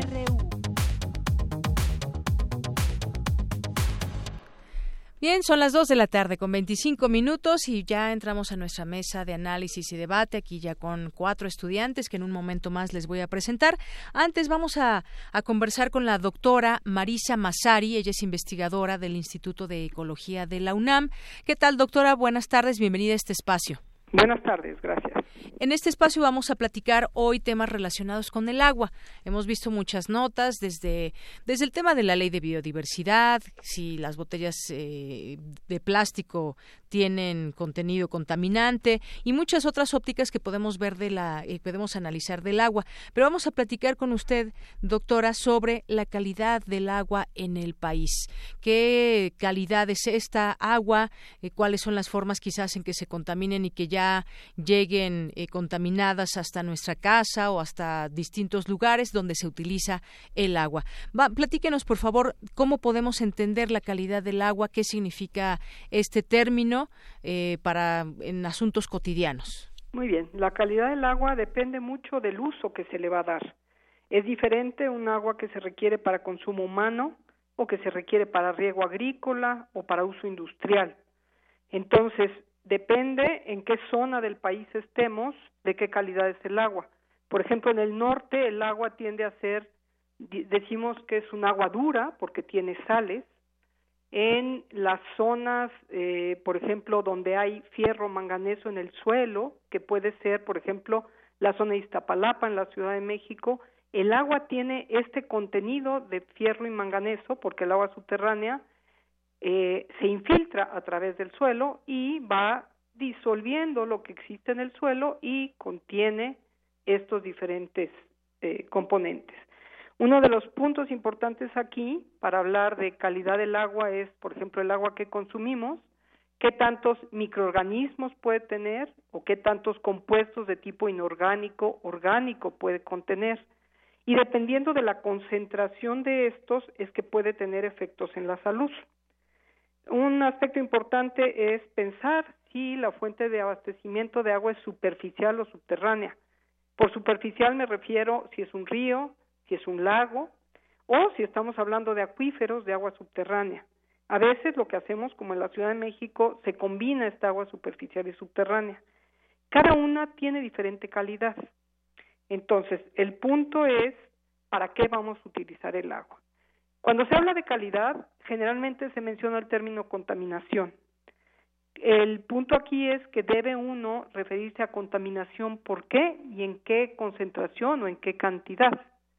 Cuando se habla de microorganismos, por ejemplo, de bacterias, de virus, de parásitos, es diferente si yo tengo un millón de bacterias, me puede causar una enfermedad. Si yo tengo de uno a diez parásitos, me pueden causar una enfermedad. Entonces es muy importante referirse al elemento del cual estamos hablando, pero en qué cantidad o en qué concentración en el caso de compuestos químicos. Así es, doctora. Como usted bien dice, eh, pues hay muchos usos del agua y cada, eh, digamos, cada uso puede tener en sí, pues, eh, cuál es esta calidad que tenemos para desde el riego, por ejemplo, el uso cotidiano, eh, qué agua tomamos, por ejemplo, ahora y de a partir de hace unos años a la fecha, pues es mucho más cómodo ir a la tienda y comprar una, una un garrafón o una botella de agua. Y sin embargo, pues también se han hallado que eh, pues algunos componentes donde la calidad no es quizás la, la idónea. Y entonces mucha gente también todavía hierve el agua porque así también se pueden eliminar todos estos elementos contaminantes. ¿Qué, No todos. No, todos, ¿verdad? A ver, platíquenos sobre esto. Bueno, al hervir, por ejemplo, sí, eh, acabamos con los microorganismos, pero estamos concentrando las sales. Hay algunos compuestos que son volátiles, por ejemplo, cuando se clora el agua y tiene materia orgánica, se forman unos compuestos que se llaman trialometanos. A la hora que nosotros servimos el agua, estos se volatilizan. El punto aquí es de qué calidad es el agua que nosotros bebemos, depende cuál es la fuente. Puede ser un agua muy pura, muy limpia, con que tenga que contenga un metal que no nos va a saber y ese metal pesado nos puede causar una enfermedad. Entonces depende en qué región del país estamos, por ejemplo en las zonas mineras. Sí. El problema que hay en las zonas mineras es que están ahí eh, los sitios de extracción porque el suelo contiene estos diferentes metales. Entonces, el punto es si nosotros consumimos o los niños consumen agua con plomo, por ejemplo, hay un retraso en el, desarrollo eh, mental de estos niños y entonces empieza a haber efectos en la salud que probablemente no se vean, no sean inmediatos, no sean agudos como puede ser una enfermedad infecciosa. Entonces es muy importante saber de qué estamos hablando en cuanto al agua que nosotros consumimos. En diferentes regiones del país esto es distinto. Esto es distinto. Por ejemplo, ya nos explica ese tema de las zonas mineras. Por ejemplo, eh, mucho de nuestro público está aquí en la zona metropolitana, en la Ciudad de México. ¿Cuál podríamos decir que es la mejor fuente para que nosotros podamos beber el agua? Hervirla, comprar alguna marca en especial, comprar un garrafón de agua. ¿Cuál sería quizás dentro de la experiencia la mejor calidad de, agua para beber? A ver, nuestra agua varía de época de lluvias a época de secas es eh, no es constante la calidad del agua, a veces hay una mezcla, como le decía, entre agua superficial y subterránea, las condiciones cambian.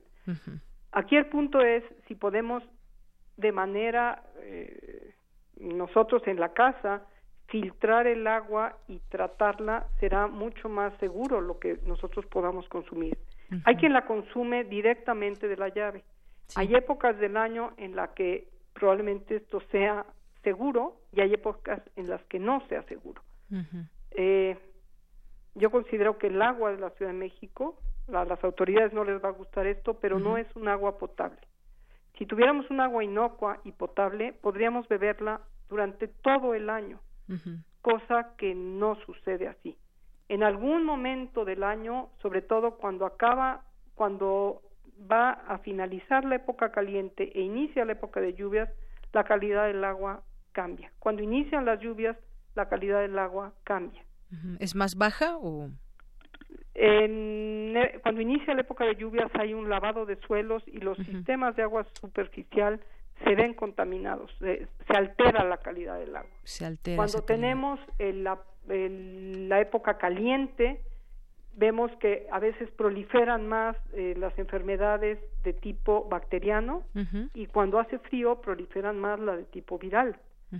Entonces, hay una variación, no es constante, es heterogéneo a lo largo del año, es heterogéneo dependiendo de qué zona eh, se extrae el agua, de dónde estamos hablando, y ahora tenemos un elemento más que es con los sismos, la, el fracturamiento de las tuberías y la posible, el posible agrietamiento en el suelo, y esto sirve de, de, para, de manera que el agua se pueda transportar más fácilmente hacia los sistemas de agua subterránea. Nosotros en la Ciudad de México recibimos un 70% de sistemas de agua subterránea, de pozos.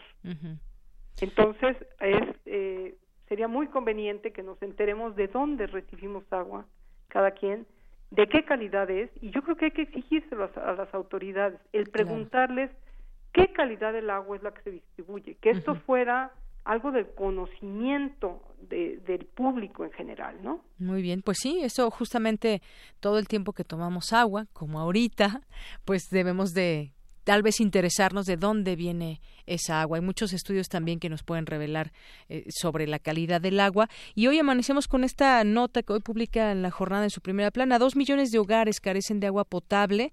Información usted decía, quizás no le guste mucho a las autoridades, pero pues esto es de acuerdo con las cifras más recientes difundidas por el INEGI, que en tanto de 32 millones 925 mil 270 hogares que reporta la encuesta nacional de hogares 2016 en 22 millones 428 28.142 de ellos se cuenta con dotación diaria de agua, pero otros 8 millones, que representan el 25%, la recibe cada tercer día, dos veces por semana una vez cada siete días o de vez en cuando. También otros problemas que se generan eh, por el, la distribución del agua y demás, esas ya son otros, otros temas que también están ligados al agua, pero pues muchas personas, si usted decía, pues esa calidad del agua, si pudiéramos beberla todos los días de la llave, eso hablaría justamente de la calidad que no se tiene la idónea en una ciudad como la Ciudad de México.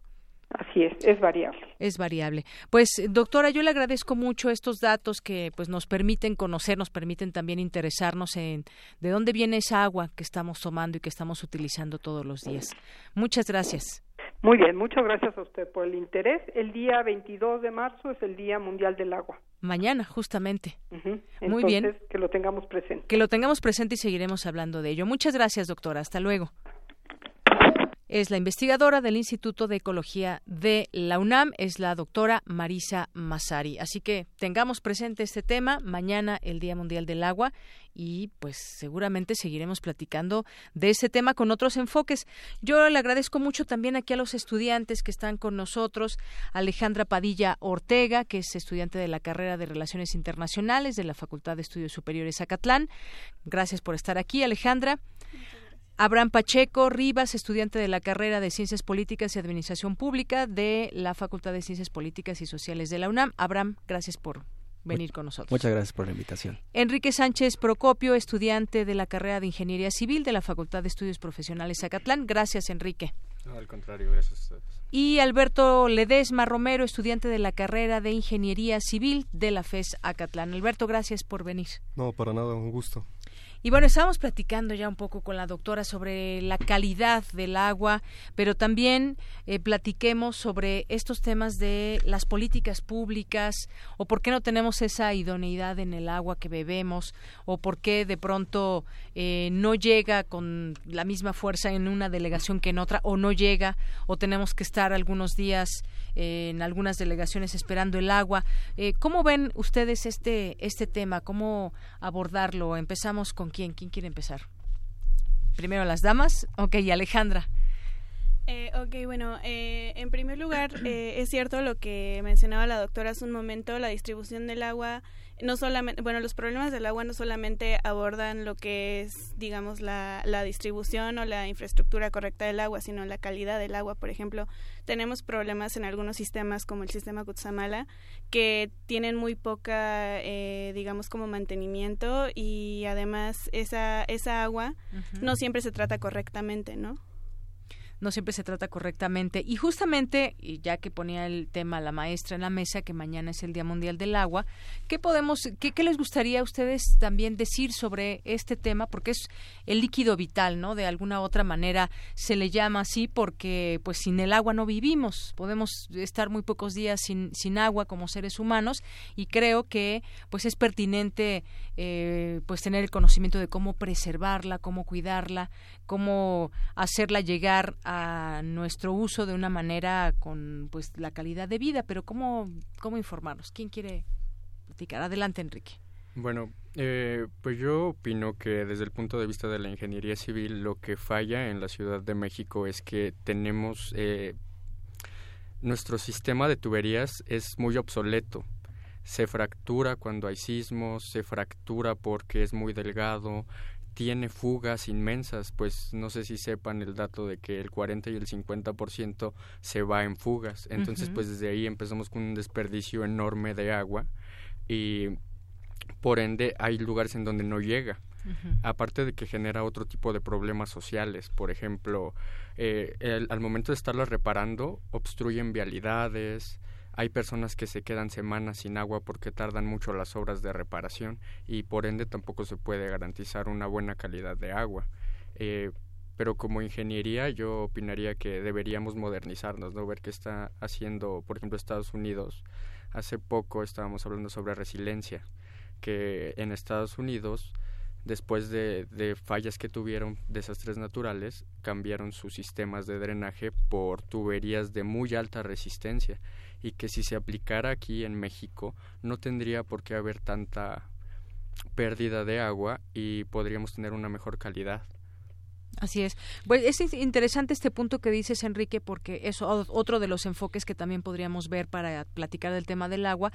Sí, efectivamente, 40, 50% del agua eh, pues se va por eh, en fugas. No arreglamos las fugas, uno quizás como usuario, pero también las propias autoridades lo han dicho muchas veces y ahora que viene Semana Santa, pues dejan un espacio ahí para avisan de que no va a haber agua porque justamente están dándole mantenimiento a todas estas eh, tuberías al sistema Kutsamala y demás, porque pues no tenemos quizás la estructura idónea también en la Ciudad de México. Eh, ¿Tú qué opinas al respecto, Alberto Ledesma? Bueno, con respecto a toda la información que, me acabas de preguntar, que acabas de preguntar de mis compañeros, soy de la idea de que en cuestión constructiva la construcción puede generar lo que sea. La problemática latente sería la, el presupuesto. El presupuesto tiene que ser mucho mayor hacia todo el enfoque de red distributiva para que éste pueda dar no solo a todas las áreas que existen en la cuestión metropolitana, sino también mejorar la calidad. Que bueno, en sí la calidad que se da a comparación de los kilómetros que existen de tubería, me atrevería a decir que es bastante buena. Somos demasiados y no a todos se les puede dar de la misma magnitud, ya sea en cuestión por la altura o por la misma densidad poblacional. lo, lo, que me habías comentado al principio de qué recomendaría yo para que se pudiera dar un reciclaje a esta agua, yo soy de la opinión que, que esta agua podría ser reutilizable en, por ejemplo, la cuestión de lavar los carros, tener las cubetas ya preparadas para la lluvia y que usemos el agua pluvial, que eventualmente se va a ir al drenaje en la cuestión metropolitana, ¿no? Eh, otra de las cuestiones que podrían ayudar al reciclaje es hacer un cambio en las tuberías que tenemos sobre nuestros baños y, por ejemplo, en lugar de que el agua de la regadera termine yéndose por completo a la regadera, hay adaptadores que te permiten redirigirlo hacia los excusados y estos excusados que usen el agua que tú usaste para bañarte y de esta misma manera estás haciendo un reciclaje.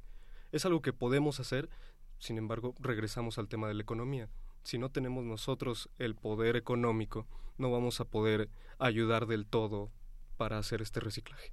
Claro, pues seguimos en este punto también desde esa perspectiva de la ingeniería civil que ustedes plantean, eh, Enrique y Alberto, porque justamente las noticias cuando hablamos de que no hay agua en la Ciudad de México, pues nos, nos pensamos directamente, porque así lo, lo revelan las cifras, en Iztapalapa, por ejemplo. ¿Qué característica tiene esta delegación? Pues que es la más poblada, habitan muchos millones de personas ahí y justamente todo este tema de las tuberías, pues tiene que ver, porque no, no para todos los lugares alcanzan a llegar con esa calidad en esta construcción de, de servicios a todos los hogares y pues bueno evidentemente el, la sobrepoblación también tiene que ver, ¿no? Y de pronto, pues eh, hay una tubería que se descompone, hay que arreglarla y bueno, mientras tanto otra también ya tuvo alguna alguna avería. Y otro tema también importante, ahorita eh, que también podemos comentar, Alejandra, no ser de que quieras hablar de, de otro enfoque, el reciclaje. Muchas veces se ha hablado de el reciclaje que podemos tener con el agua,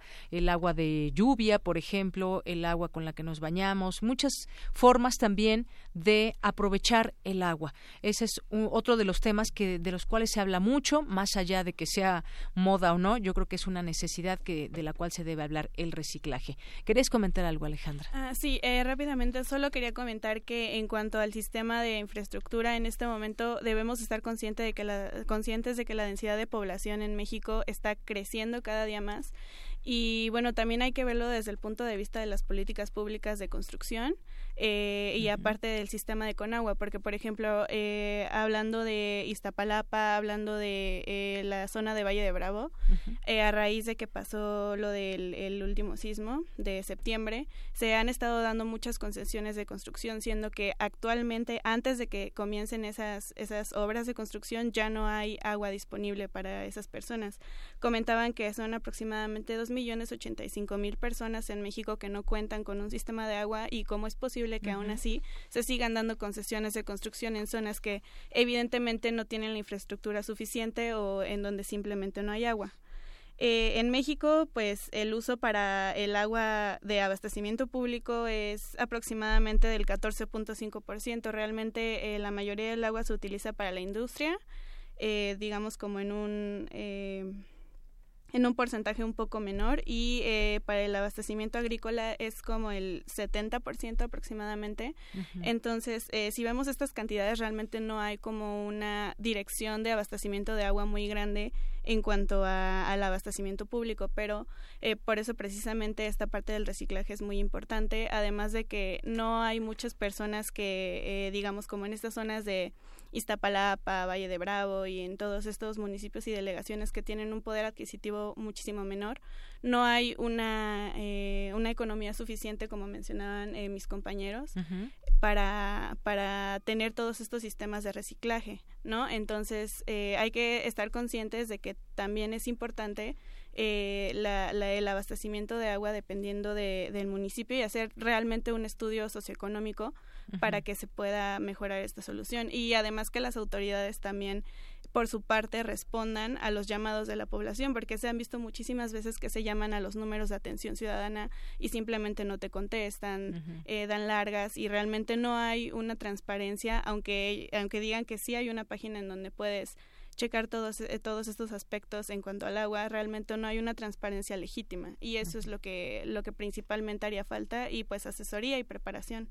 Claro. Muchas gracias, Alejandra. Pues sí, ese tema que tiene que ver también con cómo está creciendo esta ciudad y si tenemos esa capacidad de seguir dotando de servicios que necesita toda esa, esa población. Un dato interesante aquí, antes de que demos paso a tu participación, Abraham. Las entidades del país con mayor número de hogares que cuentan con dotación diaria en agua son el Estado de México, Ciudad de México y Jalisco. Y en la situación contraria se encuentran estados como Baja California Sur, Tlaxcala y Guerrero. También para que pues más o menos nos damos cuenta cómo está esta distribución del agua.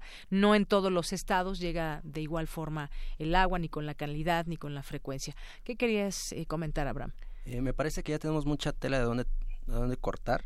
Primeramente, estamos hablando de presupuesto. Me parece un tema importantísimo a cuestión de las políticas públicas, que claramente tenemos un proceso ante ello, que primeramente existe la demanda de la sociedad, posteriormente se recibe esta demanda, después se diseña la demanda, después se evalúa la demanda y después se implementa. ¿no? Ese es un proceso básico de las políticas públicas y de las demandas de la ciudadanía. ¿Y por qué no se puede hacer de otra manera? Porque es la, la única y la misma forma en la que la ciudadanía puede demandar las cosas que le están interesando. ¿no? Entonces, en este sentido de las políticas públicas, y en el sentido de la cooperación, ciudadanía y autoridades que menciona mi compañera Alejandra, pues simplemente es eh, una cooperación mutua, ¿no? No, no, no nos basta solamente con reclamar a las autoridades, sino también hacer un reciclaje, ¿no? Entonces, en ese sentido, las políticas públicas no son más que nada como el instrumento hacia allá, no, no es la solución absoluta y nunca lo ha sido. Entonces, entonces vuelvo a ser claro en este, en este punto, ¿no? Hay una cooperación y debe haber una cooperación, la cual no existe en la práctica. Y me voy a saltar hacia, otro punto, que son los congresos de los estudiantes y en estos círculos de debates, ¿no? Que sí se idea las propuestas, se idean las soluciones, pero a lo de la práctica seguimos teniendo las la escasez de agua que, que es, ¿no? Entonces, eh, regresando a otra participación, me gustaría platicar un poco mi caso. Yo soy de Iztapalapa, eh, vivo por más de 13 años ahí, entonces tengo un poco este estudio empírico acerca de, estas cuestiones. Muy bien. Y bueno, pues ya vamos a ir redondeando en el tema, el tiempo apremia y vamos a terminar con un, un minuto de participación que quieren concluir, con qué concluyen, siendo que mañana es el Día Mundial de, del Agua y alguna reflexión con la que nos quieran dejar. Yo solamente quiero antes de ello, pues eh, dar a conocer el ciclo económico del agua, interesante. Se inicia con el recurso proveniente de acuíferos, ríos, arroyos, y o de la lluvia. De estos cuerpos hídricos se extraen poco más de 216 millones de metros cúbicos para consumo de la población, agricultura, ganadería, industria, comercio y servicios. En eso se ocupa el agua, en eso se va el agua. Y bueno, en la industria muchas veces ustedes saben cuántos litros de agua se utilizan, por ejemplo, para entintar una, una prenda de vestir, pues se utilizan miles y miles de litros de agua. Imagínense cuánta agua necesitamos en todo el mundo y si no la cuidamos, pues estarán las consecuencias en algún momento. Vamos a despedirnos con un minuto de eh, participación. Alberto. Bueno, en, en conclusión yo podría darles pues esta, esta idea que yo tengo, ¿no? En la cuestión de que desde niños nos han inculcado el reciclaje del agua, nos han dado a entender cómo de ella partió la vida y sin ella terminará. Tenemos que ser muy claros en esto. No hay más que 4% de agua ingerible hacia nuestros cuerpos en todo el mundo. Eso quiere decir que de, lo que tengamos va a ser mucho menos hacia la cantidad de gente que llegaremos a ser eventualmente. Por ende, el reciclaje es la mejor opción que tenemos para continuar nuestras vidas. Muy bien. Pero para ello también necesitamos cierta información. Hay que recabar la información necesaria para que no solo tengamos que recurrir al gobierno, recurrir a constructores, sino que tengamos la capacidad de decir, ¿sabes qué? Puedo hacer yo eh, captación pluvial, puedo hacer, no sé, alguna diferencial en filtros para que tengamos nosotros no solo una red, sino que también podamos dar nuestra parte. Muy bien, muchas gracias. Muy rápido, Enrique. Medio minuto nos queda. Bueno, eh, pues resumiendo lo que opino sobre el problema del agua, creo que la solución sería descentralizar la población como la tenemos en el país, llevar a la modernidad a las instalaciones y tal vez la iniciativa privada ah, resolvería el problema económico. Gracias. Gracias, Enrique. Alejandra. Solamente atender a los propósitos de la Agenda 2030 de la ONU en cuanto al agua, eso me parece muy importante. Eh, también que la población en general esté informada acerca de la ley de aguas nacionales y cómo, cómo se distribuye este financiamiento. Y también para recordarles que hay organizaciones que se dedican al servicio civil de carrera en el, en el sector hídrico para que también la población esté muy informada y, y pueda checar todos estos avances que se hacen en cuanto a, a recuperación de aguas. Muy bien, muchas gracias. Importante también cuáles son los retos nacionales e internacionales. Abraham, ¿con qué cierras? Cierro con el indicador de riqueza dentro de la zona de la Ciudad de México. No, hay que preguntarnos por qué en las zonas del oriente, en las zonas más pobres no llega el agua, y en las zonas más ricas de la Ciudad de México por qué sí llega el agua y llega limpia y llega tratable. Hasta te puedes lavar los dientes con ella, ¿no? Yo cierro con esa reflexión. Este, entonces sería todo. Muy bien, pues muchas gracias, gracias a los cuatro por haber estado aquí, Alejandra Padilla, Abraham Pacheco, Enrique Sánchez y Alberto Ledesma de la FESA Catlán y también de la Facultad de Ciencias Políticas y Sociales de la UNAM. Muchas gracias, buenas tardes. Muchas gracias. Gracias, gracias. buena tarde. Prisma RU. Relatamos al mundo. Internacional RU. Facebook accedió a dar explicaciones de lo que hace con la información de sus 2 mil millones de usuarios. La compañía anunció que enviará a sus representantes a declarar voluntariamente ante seis comités de la Cámara de Representantes y del Senado de Estados Unidos, incluyendo los de inteligencia y asuntos judiciales. El Parlamento Europeo considera inaceptable el mal uso de los datos de los usuarios de Facebook por parte de Cambridge Analytica y asegura que la Cámara llevará a cabo una investigación. Habla Marilla Gabriel, comisaria de Economía Digital de la Unión Europea. Por nuestra parte, continuamos, por un lado, siguiendo este caso y por otro, afirmando alto y claro que para nosotros la protección de datos personales es un valor indiscutible de la Unión. Y con las herramientas que tenemos, lo único que pedimos es que los hechos se ajusten a las palabras. El grupo terrorista islamista Boko Haram liberó este miércoles a 76 niñas del grupo que secuestró en una escuela nigeriana para mujeres en Dapchi hace un mes.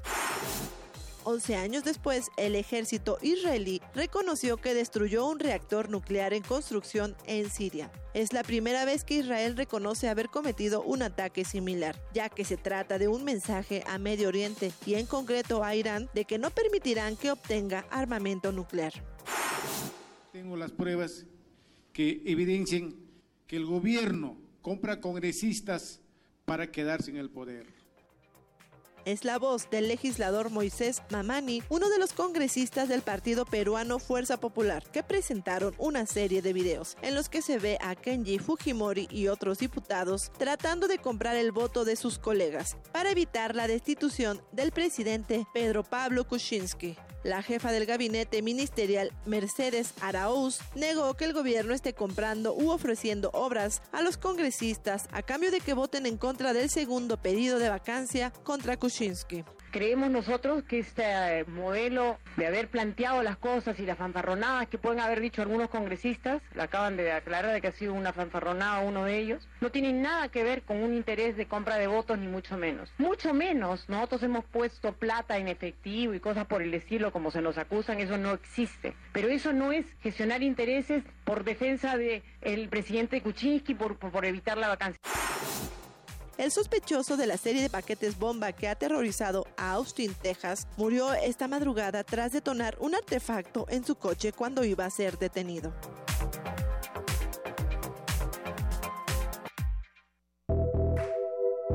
Colaboradores RU. Arte. Arte. Bien, pues ya estamos en la colaboración de arte con Amanda de la Garza, que nos va a acompañar ahora los miércoles. Ella es curadora del Museo Universitario de Arte Contemporáneo y hoy nos va a platicar de la exposición de Leandro Katz.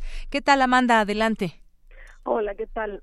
Perdón, buenas tardes. Eh, pues ahora, justamente, como, como ya comentabas, eh, voy a hablar un poco sobre este proyecto que se llama eh, Leandro Katz, proyecto para el día que me quieras y la danza de fantasmas.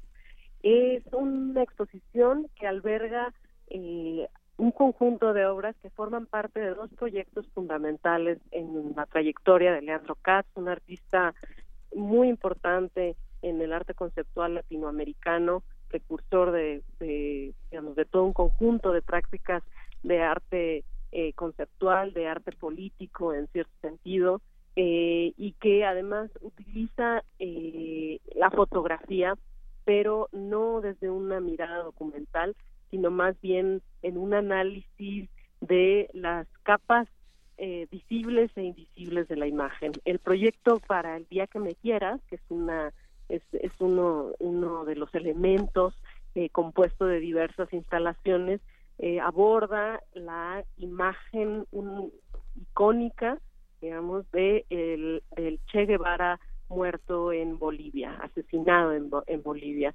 Y es una indagación bastante amplia que requirió muchos meses de investigación sobre eh, precisamente la campaña del Che en Bolivia, cotejando tanto las versiones de los militares como eh, el diario del Che y otra serie de versiones. Eh, entonces se compone de varias instalaciones fotográficas eh, en donde precisamente se muestran, por ejemplo, aspectos de la, eh, la clandestinidad bajo los cuales Tania la guerrillera o Mónica Ernst actuaron en colaboración eh, durante, digamos, las actividades del Che en Bolivia o posteriormente. Eh, en el caso de Mónica Ernst, en quien participó, digamos, del operativo en, eh, en contra de, de, quien fue el jefe de, de los servicios militares eh, que digamos que terminó concluyó con la ejecución del del Che Guevara en, en Bolivia. Y asimismo se exhiben eh, una serie de imágenes eh, del fotógrafo que documentó ese momento famoso en el que eh, el Che Guevara es exhibido públicamente en, eh, y que bueno que apareció en un sinnúmero de medios de comunicación a nivel internacional. Y eh, eso estas entrevistas con este fotógrafo que encontró eh, o con el que tuvo contacto Leandro Katz en aquella época pues forman parte también de la exposición. Es una realmente una investigación muy interesante que habla de las diferentes retóricas de la imagen y de los aspectos precisamente les decía, invisibles de la imagen. Por eso esta idea de la danza de los fantasmas. Y por otro lado está otra serie de obras de dos proyectos distintos que hablan sobre el trabajo de Leandro Katz en Centroamérica y el sur de México, en Yucatán. Una serie de obras hablan acerca de este explorador de, los grabados, las litografías de Frederick Catherwood, que fue un explorador muy importante en el siglo XIX que descubrió y documentó, digamos, en, esta serie de dibujos y de litografías y de grabados, eh, las ruinas mayas en el sur de Yucatán o en Yucatán y también en Guatemala. Y entonces, eh, Leandro Katz eh, hace una, una especie de comparativo histórico en esta relación también en la fotografía entre el presente y el pasado entre Catherwood, estos grabados de Catherwood y digamos fotografías de ese momento en donde eh, documenta Leandro los eh, los sitios arqueológicos a los que refiere Catherwood y esta digamos esta serie de obras que son mm, de los años 80 y 90 porque también cabe destacar que los proyectos de Leandro Katz en realidad tienen, son de largo eh, aliento. Eh, está la serie Paradox o el conjunto de obras del proyecto Paradox que eh, investigan la explotación del plátano en Centroamérica, que es algo que ha determinado desde tiempos coloniales la historia de Centroamérica, eh, aunado a, a un sitio arqueológico que es Liwa, un poblado que también lleva este nombre, en donde precisamente son estos sitios arqueológicos en donde están muy cerca de ahí localizadas las eh, plantas o digamos el, las empresas de explotación bananera. Entonces también haciendo este símil entre el pasado y el presente y entre estos habitantes que han eh, digamos han habitado por generaciones estas tierras que son digamos explotados eh, por estas empresas norteamericanas eh, pues desde hace muchísimo tiempo. Eh, y bueno, este es el conjunto de obras que forman parte de la exposición y que creo que de manera muy interesante abordan estas diferentes capas que tienen que tiene la imagen fotográfica y la imagen muy bien. Pues Amanda de la Garza, muchas gracias. Gracias por invitarnos a esta exposición que nos platicas con estos cuatro proyectos fundamentales en la trayectoria de Leandro Katz. Muchas gracias y nos escuchamos el siguiente martes. Miércoles. Hasta luego. Muy buenas tardes. Nos despedimos. Gracias por su atención. Hasta mañana. Buen provecho. Buenas tardes.